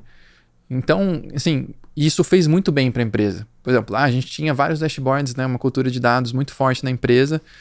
Cara, e havia uma desconexão entre o olhar para as televisões. Você olhava um business de uma forma, o outro você via outros dados. Cara, padronização de modelo de apresentação de dashboards num formato de one page view, eu bato o olho entendo business. Cara, projeto powered by Thiago Negro. Né? Cara, é, quando tem algum problema ou, cara, uma, uma, eventualmente uma oportunidade de desenvolvimento de cultura, é ele que vai pro front, ele que chama a empresa, é ele que senta na cadeira, é ele que traz a narrativa. Então, vem muito dele porque ele tem esse lugar de liderança muito forte dentro da empresa. E aí, sim, a gente vê muito dessa essência é, do Thiago, mas não, não, não existe assim, esse, esse puxar de corda de um lado para o outro. Pô, é, Isso tem tô, um respeito, né? É, eu só tô, só tô trazendo uma visão de que, assim, acho que a tendência é a gente caminhar numa direção de visão do Thiago. Uhum. Acho, que é, acho que é natural de todo mundo. Então, tô eu, Fernando e Thiago, CEO, CTO e o Thiago é co-CEO agora, né? Discutindo uma visão. Cara, tem minha visão, tem a visão do Fernando, mas quando o Thiago fala, é diferente, cara. Ele tem um lugar criativo, ele tem um lugar de visão que é dele. Então a gente gosta de ouvir o Thiago falar, gosta de deixar o Thiago falar que é uma forma diferente de, de, trazer o mesmo cenário e a gente sempre acaba no caminho e fala, putz, cara, é essencial ter opinião. Eu precisava ter falado com você, obrigado. Foi muito bom. Então acho que é um caminho natural da liderança, do founder, né? O Thiago.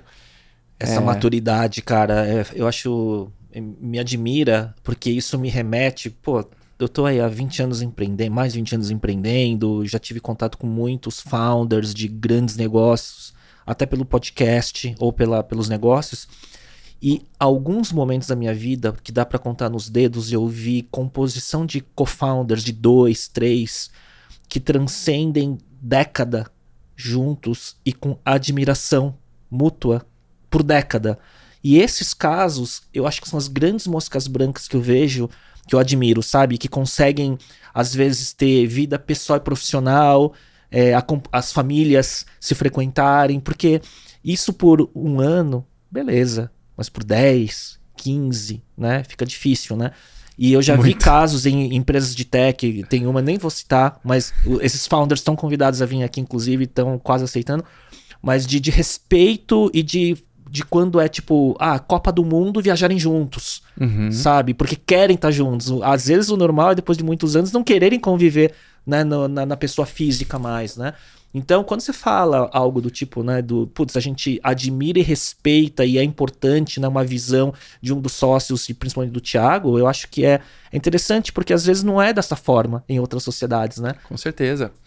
E tem um, tem um princípio, um valor que a gente carrega na cultura também, que ele é meio estranho, quando a gente fala ele fica confuso, que é parte do navio, parte do barco, tá?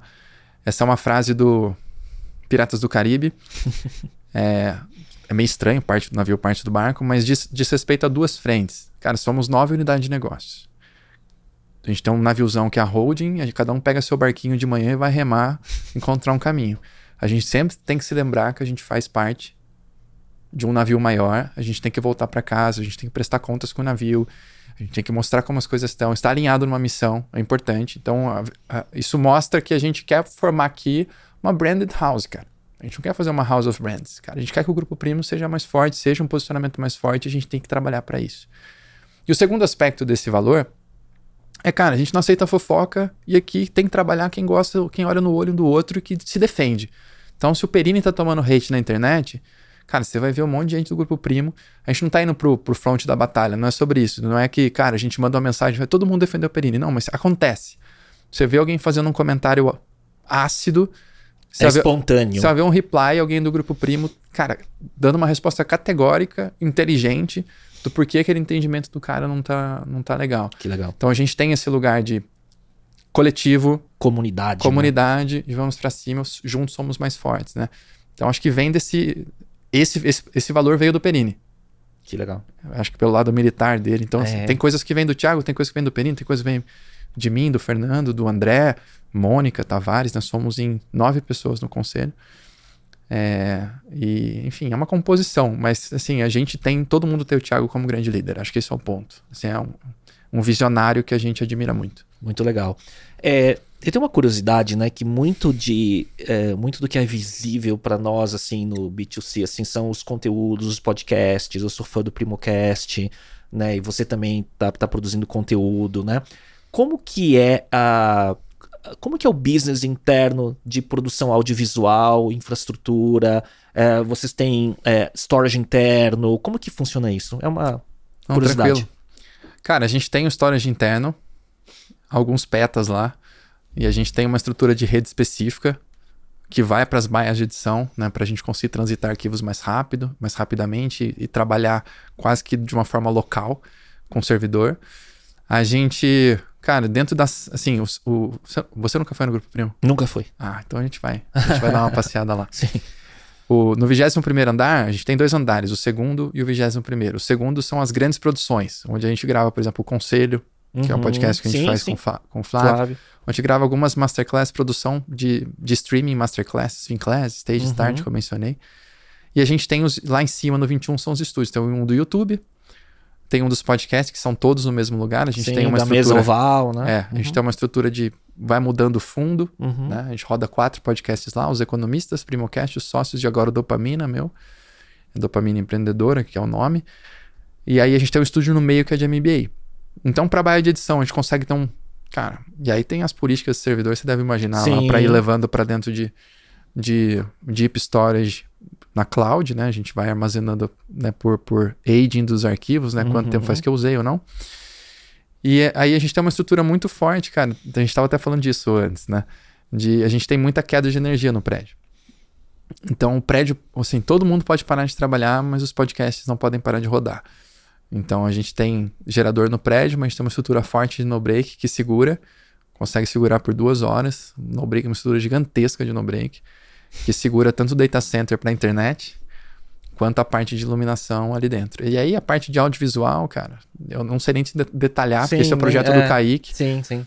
É, não- É que me impacta toda hora no TikTok os conteúdos dele, É. de dicas de audiovisual, por conta de contexto, eu acho, do consumo do meu conteúdo. é, o Kaique tá com uma visão bem legal pro Primo Studio. Uhum. esse Primo Studios. É, a galera tem muita admiração pelo trabalho que a gente faz lá de content em geral. E ele está estudando formas da gente transformar isso talvez numa BU também. Sim, sim. Né? Por enquanto é, é quase um shared services da companhia. Ele é transversal no momento. transversal. Né? Aham, Serve a todas as unidades. Recebe todas as unidades. Mas estamos começando a estudar umas possibilidades. Muito bom, muito bom. É. E você, Janoto, como que é esse- o Janoto, a rotina de produção de conteúdo?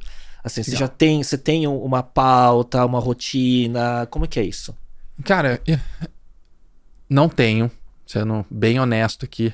É, eu tenho uma social, social media dentro do Equity que ela cuida do meu perfil e cuida do perfil do Equity Mais, mas eu ainda sou centralizador aqui.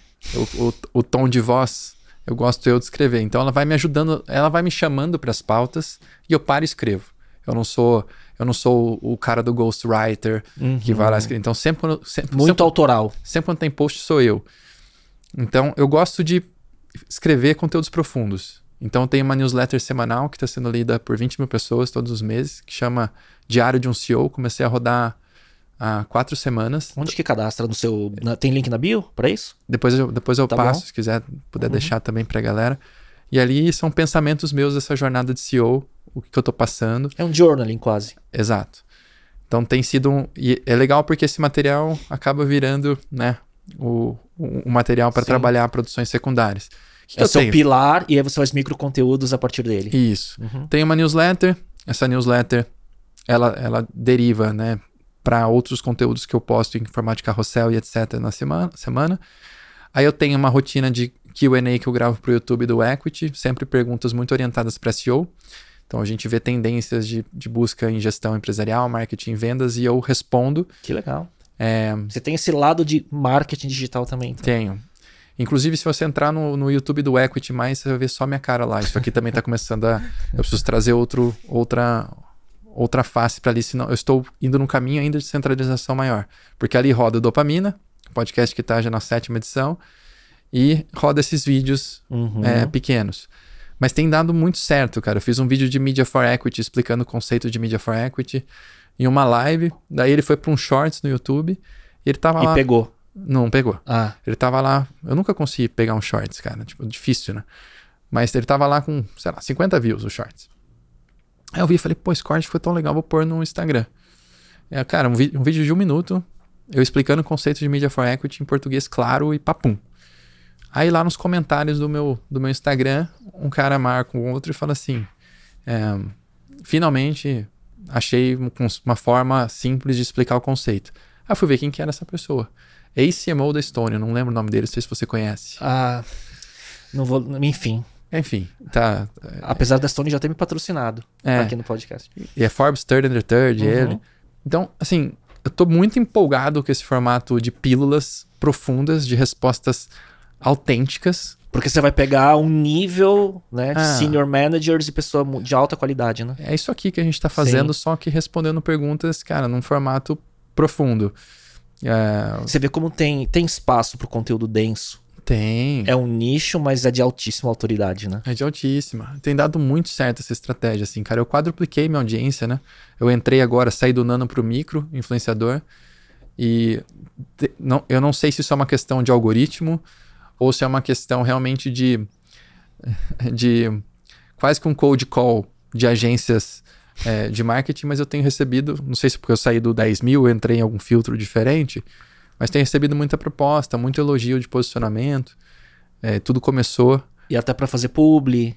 Para fazer publi, é. para fazer várias coisas. Sim. Mas eu tô muito nichado aqui, cara. Como eu sou esse, eu sou mais versátil, mais generalista, eu consigo falar sobre mercado de influência com propriedade, eu consigo marketing falar sobre mercado de tecnologia, marketing digital, produto, gestão, liderança. E, e aprofundar se finanças precisar. também, né? Não, uhum. não no nível que eu ainda quero chegar, né? Como, como, como, como CEO, como executivo, também, né? um CEO também é um executivo, um empreendedor também é um executivo por, por, por si só, né? Por, é, por cargo, né? Por Sim. cargo. E, enfim, tem sido bacana, cara. Então é, então é isso, eu termino aqui e aí uh, eu acho que é só rotina de newsletter, podcast, newsletter, cortes da, do newsletter para conteúdos de social, LinkedIn, Instagram, dopamina, podcast. E, e as pílulas e cortes as, que geram da pílulas, dopamina. Não, essa daí eu tô gravando específico. Eu, tô, eu pego as perguntas ah, e gravo. Tá é quase que um. Já não responde. E TikTok quase... tá distribuindo também? Não tô ainda. Vai pegar mais rápido, provavelmente, do que o Rios do Instagram, eu acho. Legal. Eu, eu, tô, eu, eu tô achando que o algoritmo do TikTok ele tem uma, tem, tem uma tendência de virar, viralizar em torno de 1 a 2% dos conteúdos publicados para furar a bolha e dar um nível de entrega muito desproporcional à quantidade dos seus seguidores e tudo mais. Tem uma marca, eu esqueci o nome dela, eu já usei esse exemplo mais de uma vez. Uma marca na Austrália, se não me engano, de chocolates artesanais, que eles usaram uma estratégia de, de construção de branding. Uh, no TikTok, eles criaram 30 perfis no TikTok e cada perfil era tocado por um micro-influenciador. E cada micro-influenciador tinha a, a, missão de fazer três vídeos é, de contexto usando o produto por dia. Portanto, 90 vídeos por dia, nos 30 perfis, né, 30 influenciadores, 3,90. Portanto, eles estavam chegando naquela na equação de 1 a 2 vídeos virais por dia. Se a gente está falando de 1 a 2% viralizam. Né? Então, eles construíram uma quantidade de impactos através dessas viralizações que a marca cresceu muito rápido no mercado. Então, quer dizer, é uma construção de awareness de uma marca através de uma estratégia muito bem executada, aproveitando do timing do algoritmo de descoberta do TikTok por contexto, né? Olha só, cara, genial. É, então, essas coisas, e aí acho que você, como tem essa cabeça de tech, matemática, algorítmica e tudo mais, eu gosto muito disso, sabe? De ver a ciência por trás do que funciona e como é que você consegue hackear em cima disso, sabe? Já tô com várias ideias na cabeça aqui. É. Cara. É, Pegando fogo. Exatamente. Então acho que tem muito isso. Acho que e o que, que eu, tô, eu, o que, que eu vejo do, do, do, da tua construção da marca do Gianotto como, como empreendedor executivo? Eu acho que tem. Você falou, ah, no momento, se entrar no canal, no YouTube, só aparece você. Mas acho que tem um momento específico onde você tem que aprofundar o awareness na marca do Gianotto, no business, para daí você ir despersonificando. Sim. É, é? é essa, essa trajetória que está na minha cabeça. Eu entendo que eu tenho que passar por isso. Exato. Tenho que construir esse caminho. Depois eu descentralizo a audiência. Perfeito. Isso, por, isso porque a gente começou falando da Bianca, né? Lá no começo. Exato. e eu não tenho uma audiência proprietária, né? Uhum. Se fosse o Thiago, ele, o Thiago já está descentralizando a audiência Exato. dele. Mas eu à frente, já querendo descentralizar o Thiago, eu tenho que Ex chegar e depois eu descentralizo. Né? Exato. Perfeito. É, mas é, tá, tá claro E tudo começou na Bianca. Assim, na verdade, não tudo começou na Bianca, mas o processo de mudança da minha marca pessoal, reflexão Sim. sobre arquétipo, reflexão de posicionamento, tom de voz, parte dali. Quando eu insiro a música. Se eu pra devo... humanizar, né? O, a, a, a, a tua marca, né? Isso. Se eu devo ou não. Com que frequência? Quando eu insiro meus filhos, se eu insiro ou não. Essas reflexões começaram a, a me bater. E hoje, os meus maiores engajamentos são em pílulas que eu posto com os meus filhos, muito específicas e sempre um contexto de reflexão do, da jornada empreendedora junto. Muito legal. Então existe dizer... a conexão, o cara só me vê ali, sei lá, uma vez por cada 15 dias em um cenário. O último foi do da, da como foi importante eu estar presente no dia que caiu o primeiro dia da minha filha, ou o primeiro dente da minha filha, no dia que caiu o primeiro dente dela.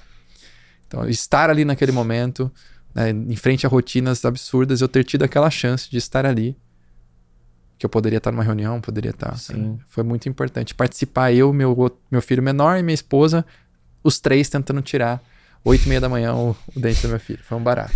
É um humanizado, mas estratégico, né? Estratégico. Ah, muito bom. 100% pensado. É legal, né, que você buscou, né, numa estratégia como a estratégia da de construção de marca pessoal que a Bianca tem o framework dela, mas você também tem dentro de casa no grupo o, o, os grandes exemplos a seguir, só que você está construindo, trilhando essa sua identidade e formatando ela uh, para fazer parte desse, desse universo também, né? Com certeza. Essa, é a, essa é a missão. Muito bom. Janoto, o que está, é, finalizando uma, essa parte profissional, o que está no seu radar de curiosidade, de, de tecnologia? O que, que você está investigando, estudando uh, no momento? Cara, eu estou tentando encontrar aplicabilidades não óbvias para AI, assim, para. Ah, eu imaginei que é, alguma coisa disso. Ainda na, na esfera de eficiência. Cara, eu sou muito do arroz com feijão em tecnologia. Eu tô cada vez mais low tech, cara. Hum. Eu acho que a gente se perdeu um pouco no mundo. Na né? sofisticação de tecnologia. Na sofisticação. E tem um aspecto muito importante que é o seguinte, cara. A gente tem que saber muito bem a empresa que a gente quer ser, né? Tem lá os, os quatro, tem o criador, o replicador, né? o, o inovador e o, aprimora, o aprimorador e o inovador. O Grupo Primo tentou ser o inovador por muitos, muito tempo. Cara, vamos, vamos tech, tá? Trazer inovação.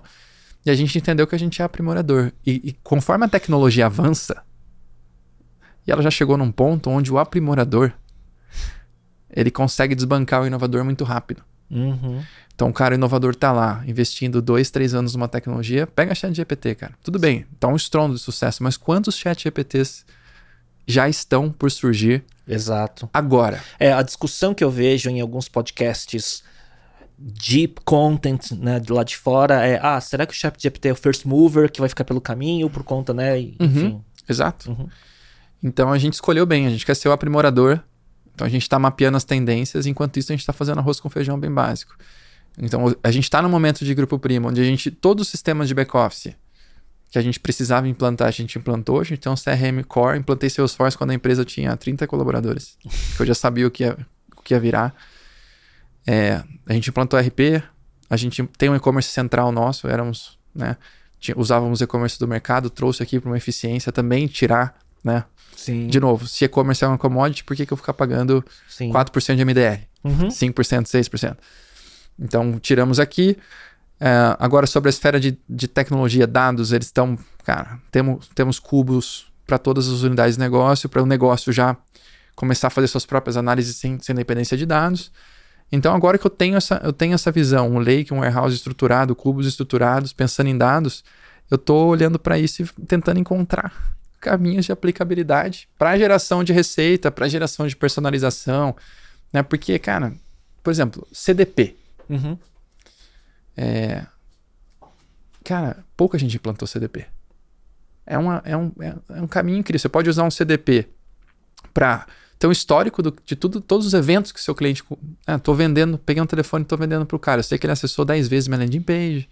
Que é o óbvio, né? Vamos dizer. Eu sei que é, é, só um catálogo de ações de eventos, ou eu posso usar um CDP para trabalhar a personalização na ponta, que é o mais difícil. Então a galera empaca no CDP porque não consegue personalizar. Uhum. Construir um CMS na frente e tal. E é, você vai ver esse. Né? Todo mundo falando das capas do Netflix, né? Sim. A capa que você vê. Cara, é um nível de sofisticação e, e, e, e é, demanda operacional muito alta. Uhum. Agora, se você pega, monta um CDP, mapeamento de eventos dos seus clientes, pega o telefone, liga para ele, cara, a assertividade de vendas acontece. Então eu tô numa linha de encontrar, me reencontrar com velhos conceitos. Eu tô vendo isso, desculpa te cortar, no mundo de CRM, com essa inicia essas iniciativas de personal shopper, né, que você ter essas é, empresas, principalmente de franquias, Uh, eu, atendi, eu cuidei do CRM da Copenhagen com uhum. 2,53 milhões de cadastros no Cop Club, que é o programa uhum. de relacionamento deles e tudo mais.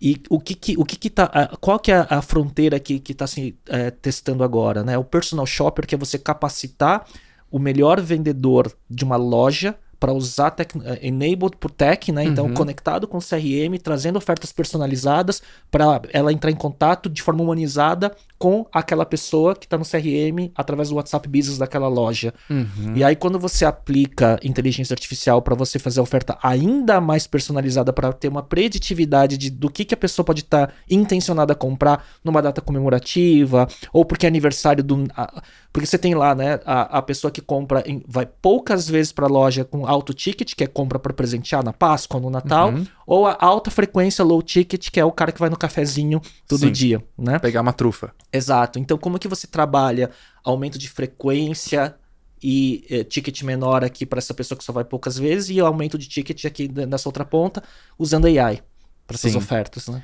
Mas no, no final das contas, a gente está falando sobre estruturas, Exato. modelos de dados, Exato. cara, que são pré-históricos já de modelos de estatística. A gente, só que esse lugar de implementação, acho que como tem muita ferramenta, a gente se perde um pouco. Uhum. Então, por isso que eu tô falando, eu sou, eu sou mais low-tech, eu falo assim, cara, pô, eu tenho um Salesforce Core aqui. Aí Salesforce tem uma solução de CDP lá para você plugar. Cara, será que eu preciso? Pô, eu tenho um Lake pronto, com todos os eventos mapeados aqui. Como que eu consigo subir um front-end plugado nesse Lake, onde eu falo o cliente, ele me mostra os eventos. Pelo menos no primeiro faz com histórico. Depois, no segundo momento, eu rodo isso no modelo e me dá um NBO, Next Best Offer aqui.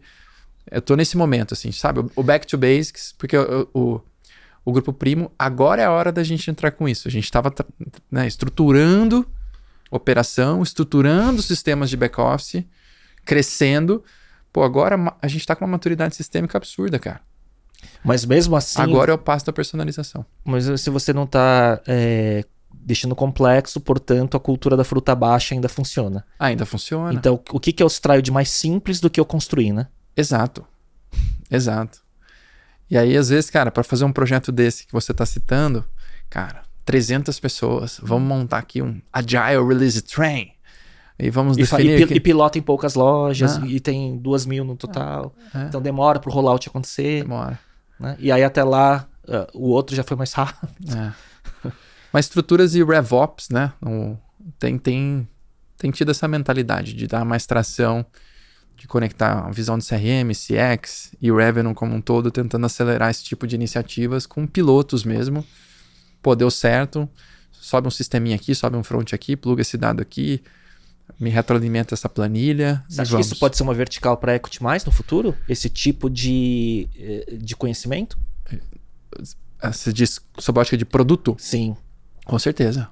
Com certeza. De tem- pegar empresas incumbentes, mas que estão se empoderando através de tecnologia e mostrar como que elas podem aplicar para melhorar o seu resultado? Com certeza. Ah, Com certeza.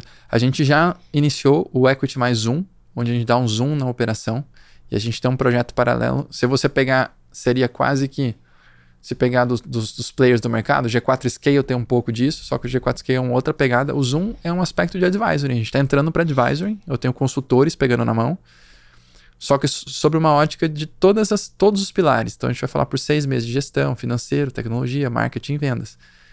E cara, daqui eu posso pegar um, fazer um tech enablement aqui em uma empresa e, e plotar. Então tem avenida assim de crescimento do- do- dos próximos passos desse Zoom. Então eu vislumbro o equity mais lá na frente como um, um mar consultivo, assim, igual a Portfel é com consultores de mercado, igual a Falcone é com time de consulting, eu consigo ver é, a gente definindo alguns frames. Obviamente que em tecnologia é mais difícil você replicar, de- de- teria que ser quase uma boutique, sim. né? Mas, cara, e não é só sobre isso, né? Às vezes o cara tem uma dificuldade de uma automação simples e ele tá travando numa agência de marketing que demora uma semana para fazer uma automação que ele deveria estar gastando 30 minutos. Exato. É, Eu tô nessa reflexão, cara. E essa é a maior dor dos empreendedores do equity é Que são, estou, que, que é- estou com uma agência Uhum, uhum. Que está comoditizando a informação, o meu conteúdo. Eu não estou dando minha opinião, não estou sendo autêntico Não tá dando resultado, obviamente. e meu CRM não anda. Aí eu vou, abro o Zapier na frente de todo mundo, faço uma automação em 10 minutos e eu falo, cara, não é porque eu sou tecnologista que eu consigo fazer isso aqui. Eu quero só que vocês entendam que a tecnologia chegou aqui. Então, assim, manda mensagem agora para a agência de marketing se vocês não conseguirem fazer essa automação. Eu faço uma automação com a RD Station que eu pego de um e-mail e jogo para RD. Só bem rápido. Aí os caras falam, sério que tá assim? Sério. Daí todo mundo vira na reflexão, começa a mandar mensagem para as agências de marketing. Então tem um espaço aqui, cara. De, de, de é, empoderamento dos basics de tecnologia para quem decide e não tem os fundamentos, vamos Não. dizer assim. Exato. Porque não é sobre ferramenta, né? É sobre entender fundamento e entender que tem muita solução aí que tá aqui, né? É, e eles tocam, pa- topam pagar no share. Isso é legal. Então, se você conseguir ainda filtrar aquele business, fala, hum, tem muito dinheiro aqui, Sim. e você vai e carrega junto, tem caminhos aqui. Tô estudando. Boa. Muito bom. Cara, isso aí. A tua cabeça. A gente pode. É um episódio por si só de oportunidades, né? Virando reta semifinal, eu sempre gosto de. Tem uma jornada do- do- dos meus episódios, né? Que eles começam com histórico, aprofunda deep, é, o deep content na parte profissional e tal. Mas eu gosto de saber também como que você lida com o seu desenvolvimento pessoal, né? Que ferramentas você usa, é, desde coaches, mentor- mentores, terapia, meditação. Quais são os seus, qual a sua caixa de ferramentas? Cara, minha caixa é bem simples. Violão, Eu, eu- é, cara, sendo- compor. O piano, ele é. meu- o piano e meus filhos são minha, minha terapia, né? Então eu não faço terapia. É, eu acredito muito em meditação. Já meditei bastante, mas não tenho praticado. Mas sou super fã de meditação. Eu ando muito leve, ô Léo. Assim, eu tô muito bem resolvido com a minha. Eu sei o tamanho do piano que eu carrego, mas também sei a hora de colocá-lo de lado, entender terminar o fim do dia e falar: eu fiz o meu melhor. Então, Então você consegue virar chavinha. Hoje eu tô muito mais bem. Uhum. leve nesse aspecto. Só que por outro lado eu sou inquieto, igual provavelmente você é, igual os empreendedores que, que são como nós são. Então, se eu não estou estudando, eu me sinto mal. Uhum. Então, o estudo é, é- ele tem efeito de dopamina, assim, sabe? A curiosidade, né? A curiosidade. Leva- Então, se eu não leio algo no dia, eu falo, perdi tempo. E aí eu tô falando desde selecionar boas newsletters, bons podcasts. né? Eu tenho escutado muito podcast de B2B, Revenue, né, do Chris Walker, de outros caras, assim. Tenho escutado uns pensadores que têm falado sobre Dark Social. Eu tô nesse momento de entender sobre isso, até porque tô à frente de um business B2B. Então tem uma pitada de podcasts gringos, que eu acho que você gosta também. É, tem uma pitada de literatura técnica, eu, eu gosto. E, cara, sobre, sobre é, science fiction, outros tipos de livros, eu leio menos histórias. Mas quando eu paro para ler, eu gosto de ler sobre mentalidade, sobre Biografias, biografias, modelos mentais. modelos e- mentais e tal. É... E, cara, eu- eu- assim, eu, eu, eu sou lifelong learner, assim, eu tô o tempo inteiro estudando, é, estou me inscrevendo na Fundação do Cabral, falei, né, pra ti, para dar essa continuidade dentro desse processo do F que me falta com profundidade. Eu quero me tornar um faixa preta em finance. Isso para mim é uma meta, é o que falta na tríade aqui na minha cabeça do que um bom CEO deveria ter. Mas também não me preocupa, eu não acho que eu devo no finance, mas eu quero ser o faixa preta, um dos faixa preta. Mas É. não vira uma angústia, né? Não, Isso, não vira uma angústia. E eu tô começando uma jornada, se tenho sido chamado para participar de conselhos de administração, é, optei por participar de conselhos consultivos, primeiro, e quero me formar como conselheiro de administração antes de aceitar uma cadeira de uma empresa listada Boa. ou algo desse tipo. Então também já estou engatilhado no IBGC para fazer formação. Acho que isso aqui também vai compor um caminho importante na minha trajetória. Mas tenho feito parte de alguns conselhos consultivos, tem sido um barato. Eu acho que. E com um viés muito de inovação, de tech Sim. e tudo mais, aqui a sua bagagem. Acho que eu tive alguns amigos que estavam no IBGC. Não sei se o, Steph- o Bruno estava lá fazendo curso para fazer, pra fazer parte de conselhos e tudo mais, enfim.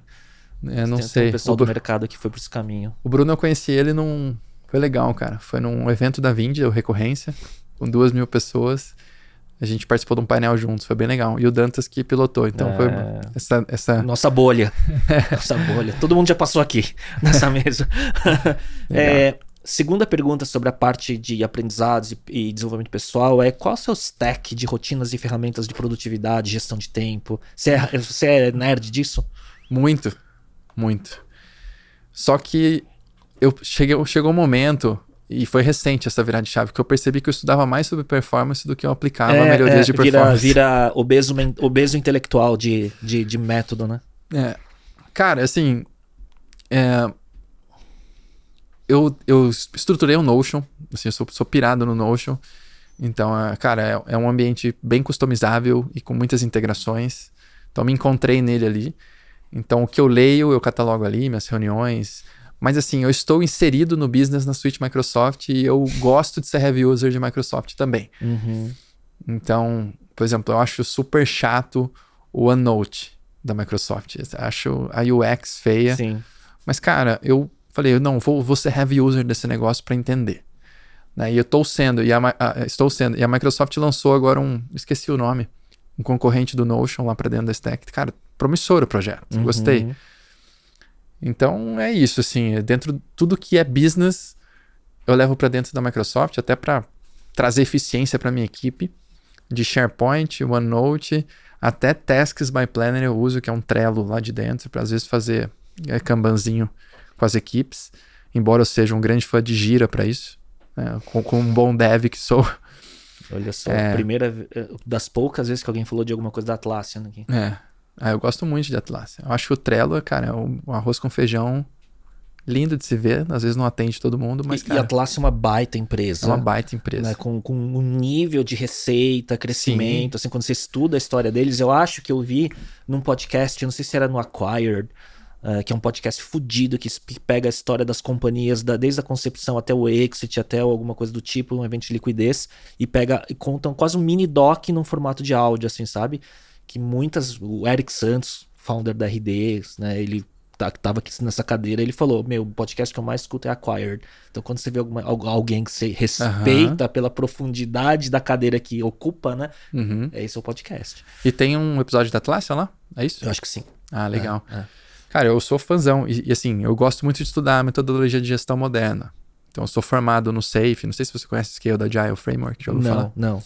Cara, hoje é uma metodologia de gestão que mais de 50% das empresas da Fortune 100 implementam. Aqui no Brasil, Localiza implementa. Claro implementa. Eu implementei na Empíricos, estou implementando no Grupo Primo. Cara, é um, é um framework de ágil em escala que, que ele tem no centro um planejamento trimestral.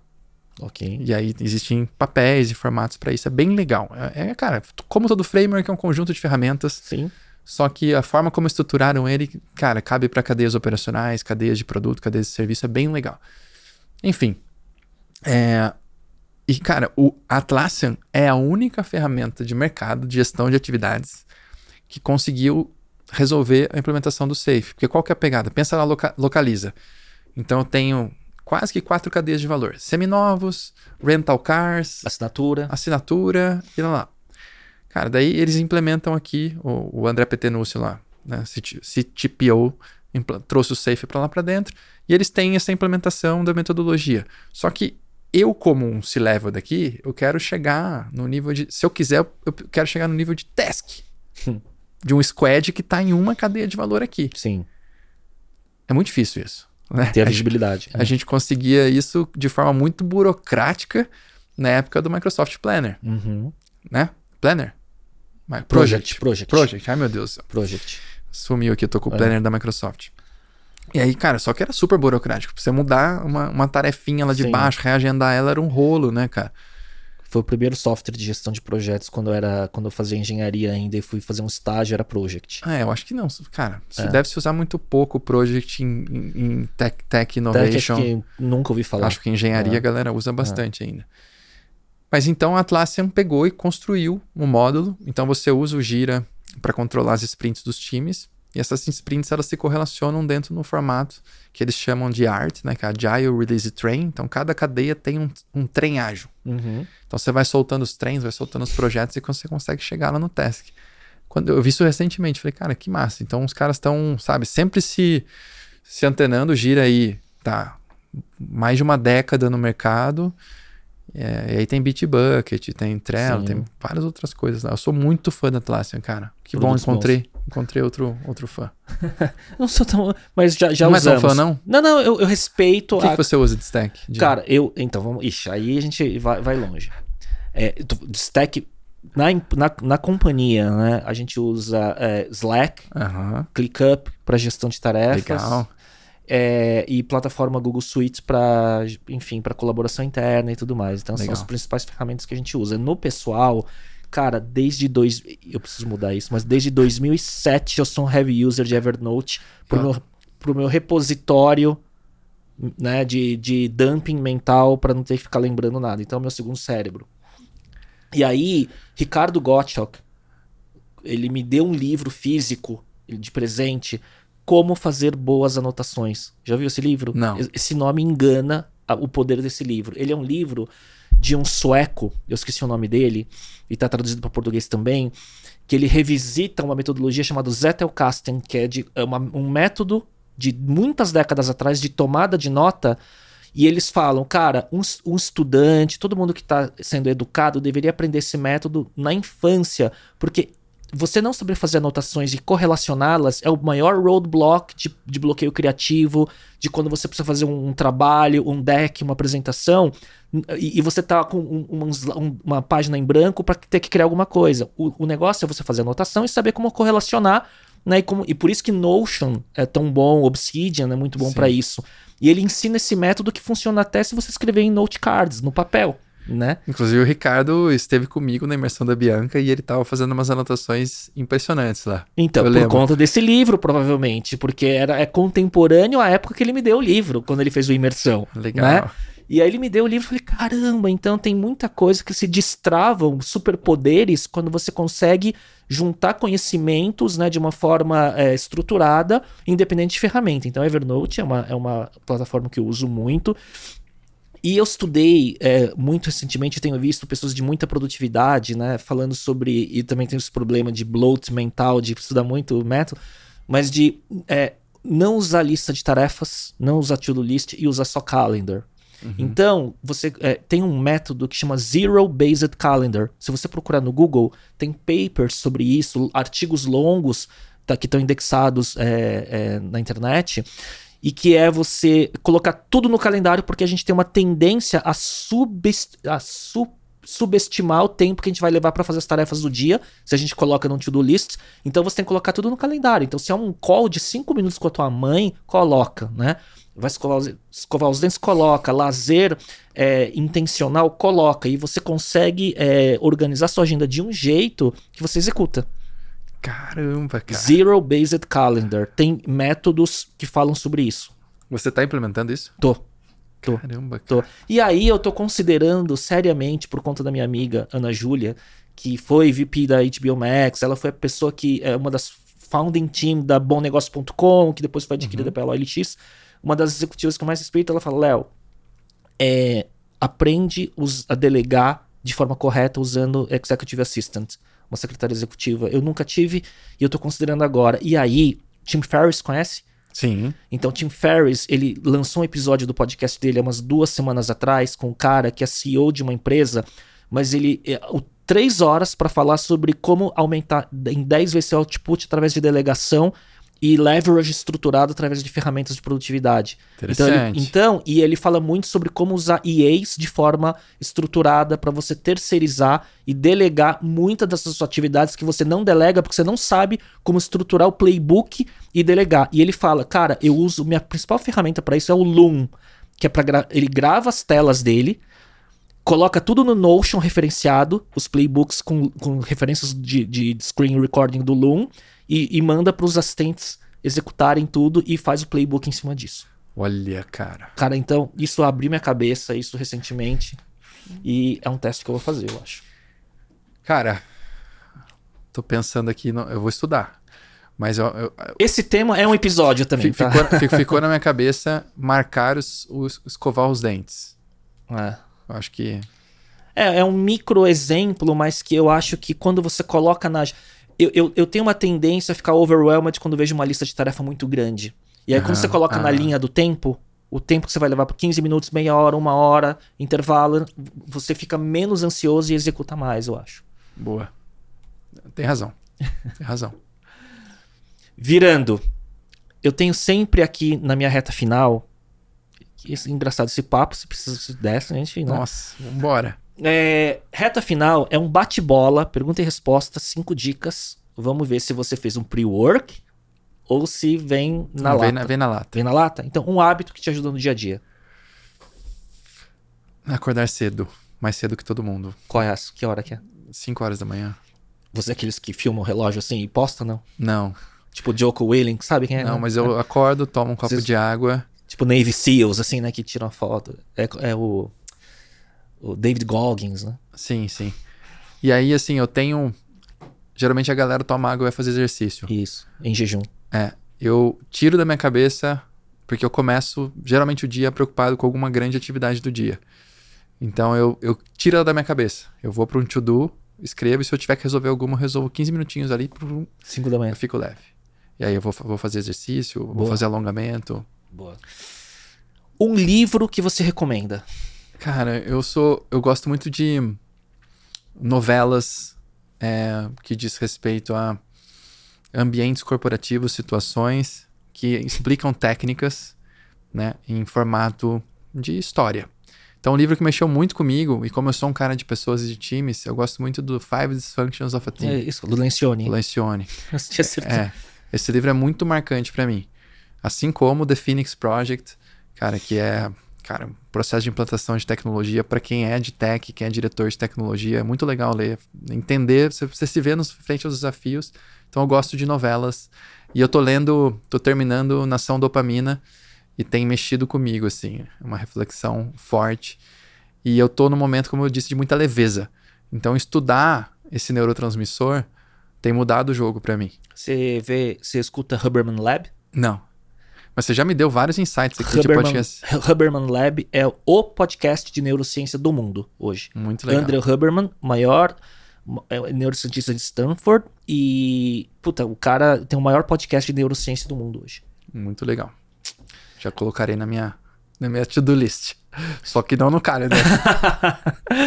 um podcast, filme ou série que você gostaria de recomendar, significando que conteúdo é, você tem, tem consumido que você indicaria. Cara, eu gosto muito do. Eu, eu tenho ouvido muito Chris Walker, então vou falar uma coisa que tá na minha cabeça. Tem vários podcasts que eu poderia falar aqui, mas é, chama é, B2B Revenue Vita- Vitals, né? Então é um lugar de. Para quem é no B2, quem atua no B2B sobre revenue e um olhar diferente sobre marketing digital, sobre momento de mundo, dark social, e etc. Assim, tem, tem o pirado. E um filme, Filme? Cara, eu gostei muito do Paraíso, que é o, o novo filme da Netflix, que, onde as pessoas é, as pessoas mais jovens, ve- jovens vendem anos de idade para pessoas mais velhas. É uma Olha reflexão muito louca sobre futuro, obviamente. que- Distópico. sobre. é, Enfim, cara, um filme muito bacana, vale, recomendo. Esse aqui é legal. Um app, um aplicativo não óbvio que você usa com frequência.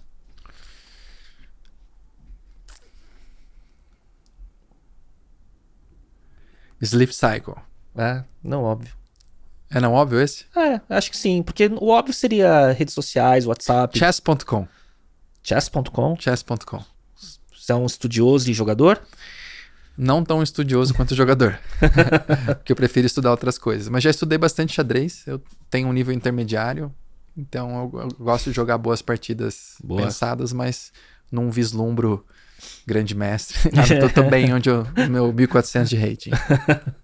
E por fim, é, uma frase que tá no top of mind, te represente ou você goste.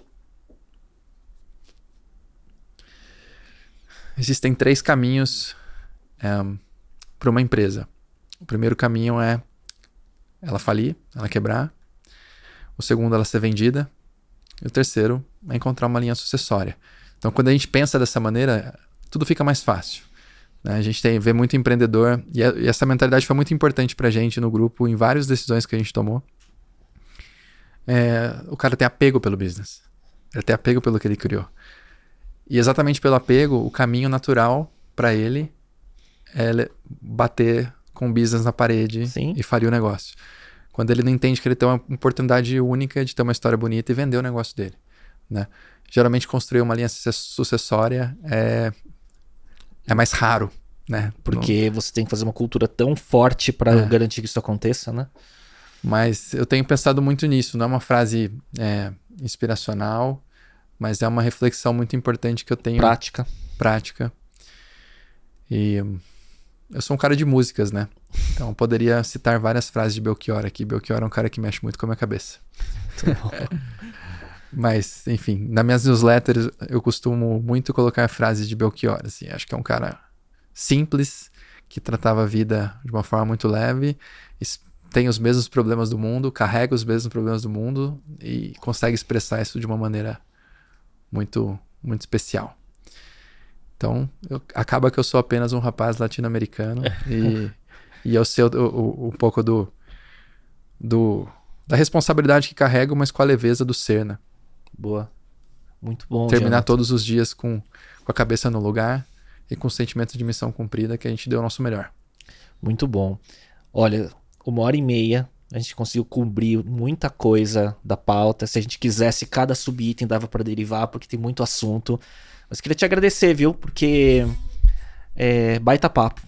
Cara, foi uma honra. Nós dois somos tecnologistas, né? Então você é muito mais, pelo amor de então Deus. Gente... Eu sou faixa branca. Ah, cara, pelo que você me contou, acho que é o não, contrário. Não, não, tá? Eu sou faixa branca. pelo que você me contou, acho que é o contrário. Mas é uma, é uma conversa muito boa, né? É, mas somos, de certo modo, pragmáticos, né? Então, é, são respostas... Sim. Né? Curiosos, Cu né? Curiosos, respostas claras. Então, ah. o papo foi excelente. Eu nem vi o tempo passar. É, vou te esperar no Dopamina pra gente gravar o oposto, né? E, cara, que nossa amizade aí né, cada vez esteja mais forte. Estamos, né, nos conhecemos há pouco, já estamos aqui, então que seja um ciclo de amizade bem forte. Uma honra estar aqui, cara. E agradecer de A gente abriu e eu fecho agradecendo a Bianca, porque ela é responsável no, no, no, no lançamento do livro dela de fazer essas conexões serendípicas, serem, né? Com certeza. E que é, é, serendípicas, boa. Né? A serendipidade acho que é uma coisa é, muita das grandes coisas na vida. O exemplo que você deu da, da, da sua primeira filha na maternidade e que você conheceu, né? Enfim, eu acho que existem, existem conexões que se formam por algumas identificações né, que transcendem, né? Enfim, o, o óbvio que, que, são as melhores. Ô, Léo, por que, que você me chamou para o podcast? Como que qual foi o gatilho? Cara. Você se lembra? Uh, a gente lá em algum momento no, no lançamento do, do, livro da Bianca na casa dela, a gente se trombou, tirou a foto com ela e depois, puta, eu vi que você me seguia. Falei, caralho, o, o Genoto, porque eu já tinha ouvido falar de você, não tinha ligado você à pessoa, né? Eu falei, meu, pô, a gente tem que conversar. Ah, e aí. Foi, na, foi. foi natural. É. Né, eu tô usando uma técnica aqui do, do Dark Social, né? A, é. gente, a, gente, a gente vive. O Chris fala muito isso. A gente vive um, um momento onde a gente, tem, a gente tem tantos touchpoints de conexão. Exato. E no nosso caso, foi um touchpoint físico. Estávamos né, num Sim. lugar, num evento, a gente se conheceu. Daí o, o, o, Ricardo me falou, pô, o Léo, cara, eu falei, Sim. eu sigo o Léo, né? Sim. Tipo, é uma referência, mas a gente não se conhece. Sim. De repente trocou uma mensagem. Mas o Dark Social tem muito disso, de você fazer perguntas é, tão simples quanto, cara, o que te fez tomar essa decisão de compra? Sim. Porque a gente sabe que os mecanismos de atribuição, ah. a gente está finalizando é o seguinte, aqui, os mecanismos de atribuição tradicionais de Google, cara, eles funcionam até certo ponto, né? Hoje em dia. É, numa linearidade de um, pé, de um caminho específico, mas você não consegue ver as inferências de lembrança de marca, de citação Exato. e tudo mais, que estão nessa atribuição também. Exatamente. É o que eu falei. Aquele, aquele vídeo que tava no Shorts que eu puxei e joguei pro, pro Instagram, de repente o ACMO da Stone, o Forbes Under. Cara, se, ali, ali ele se conectou comigo, muito provavelmente. Se eu perguntar para ele, se, se, ele for atrás de mim mandar uma mensagem, eu falar, cara, o que que mexeu? Foi aquele vídeo. Por isso que eu te fiz essa pergunta. Uhum, é. E eu acho que, por exemplo, né, o, eu faço um tipo de conteúdo profundo, é, mais profundo do que o normal de um podcast, eu acredito. Inclu você também faz dessa forma. É um tipo de conteúdo diferente, nichado, mas muito poderoso se você tem disciplina e frequência. Com né? certeza. Porque eu também tenho meu newsletter com alguns milhares de, de, de nomes acumulados né, de mais de uma década e tudo mais, muito C-level, founders e tudo. E, cara, você vai vendo aos poucos o, o, como a sua autoridade, né?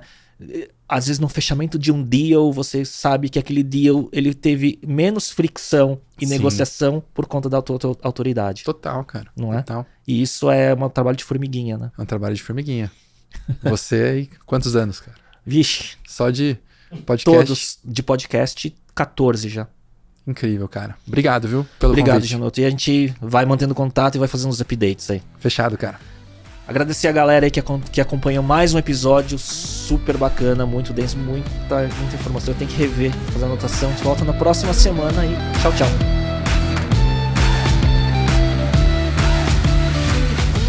E para você que chegou até aqui, queria te convidar a acompanhar o canal no YouTube, o perfil no Instagram e no TikTok, onde você pode se atualizar sobre as novidades do podcast, assinar a newsletter e ver conteúdos derivados. Procure por Talks by Léo no YouTube e Léo Cuba no Instagram ou no TikTok. Até lá!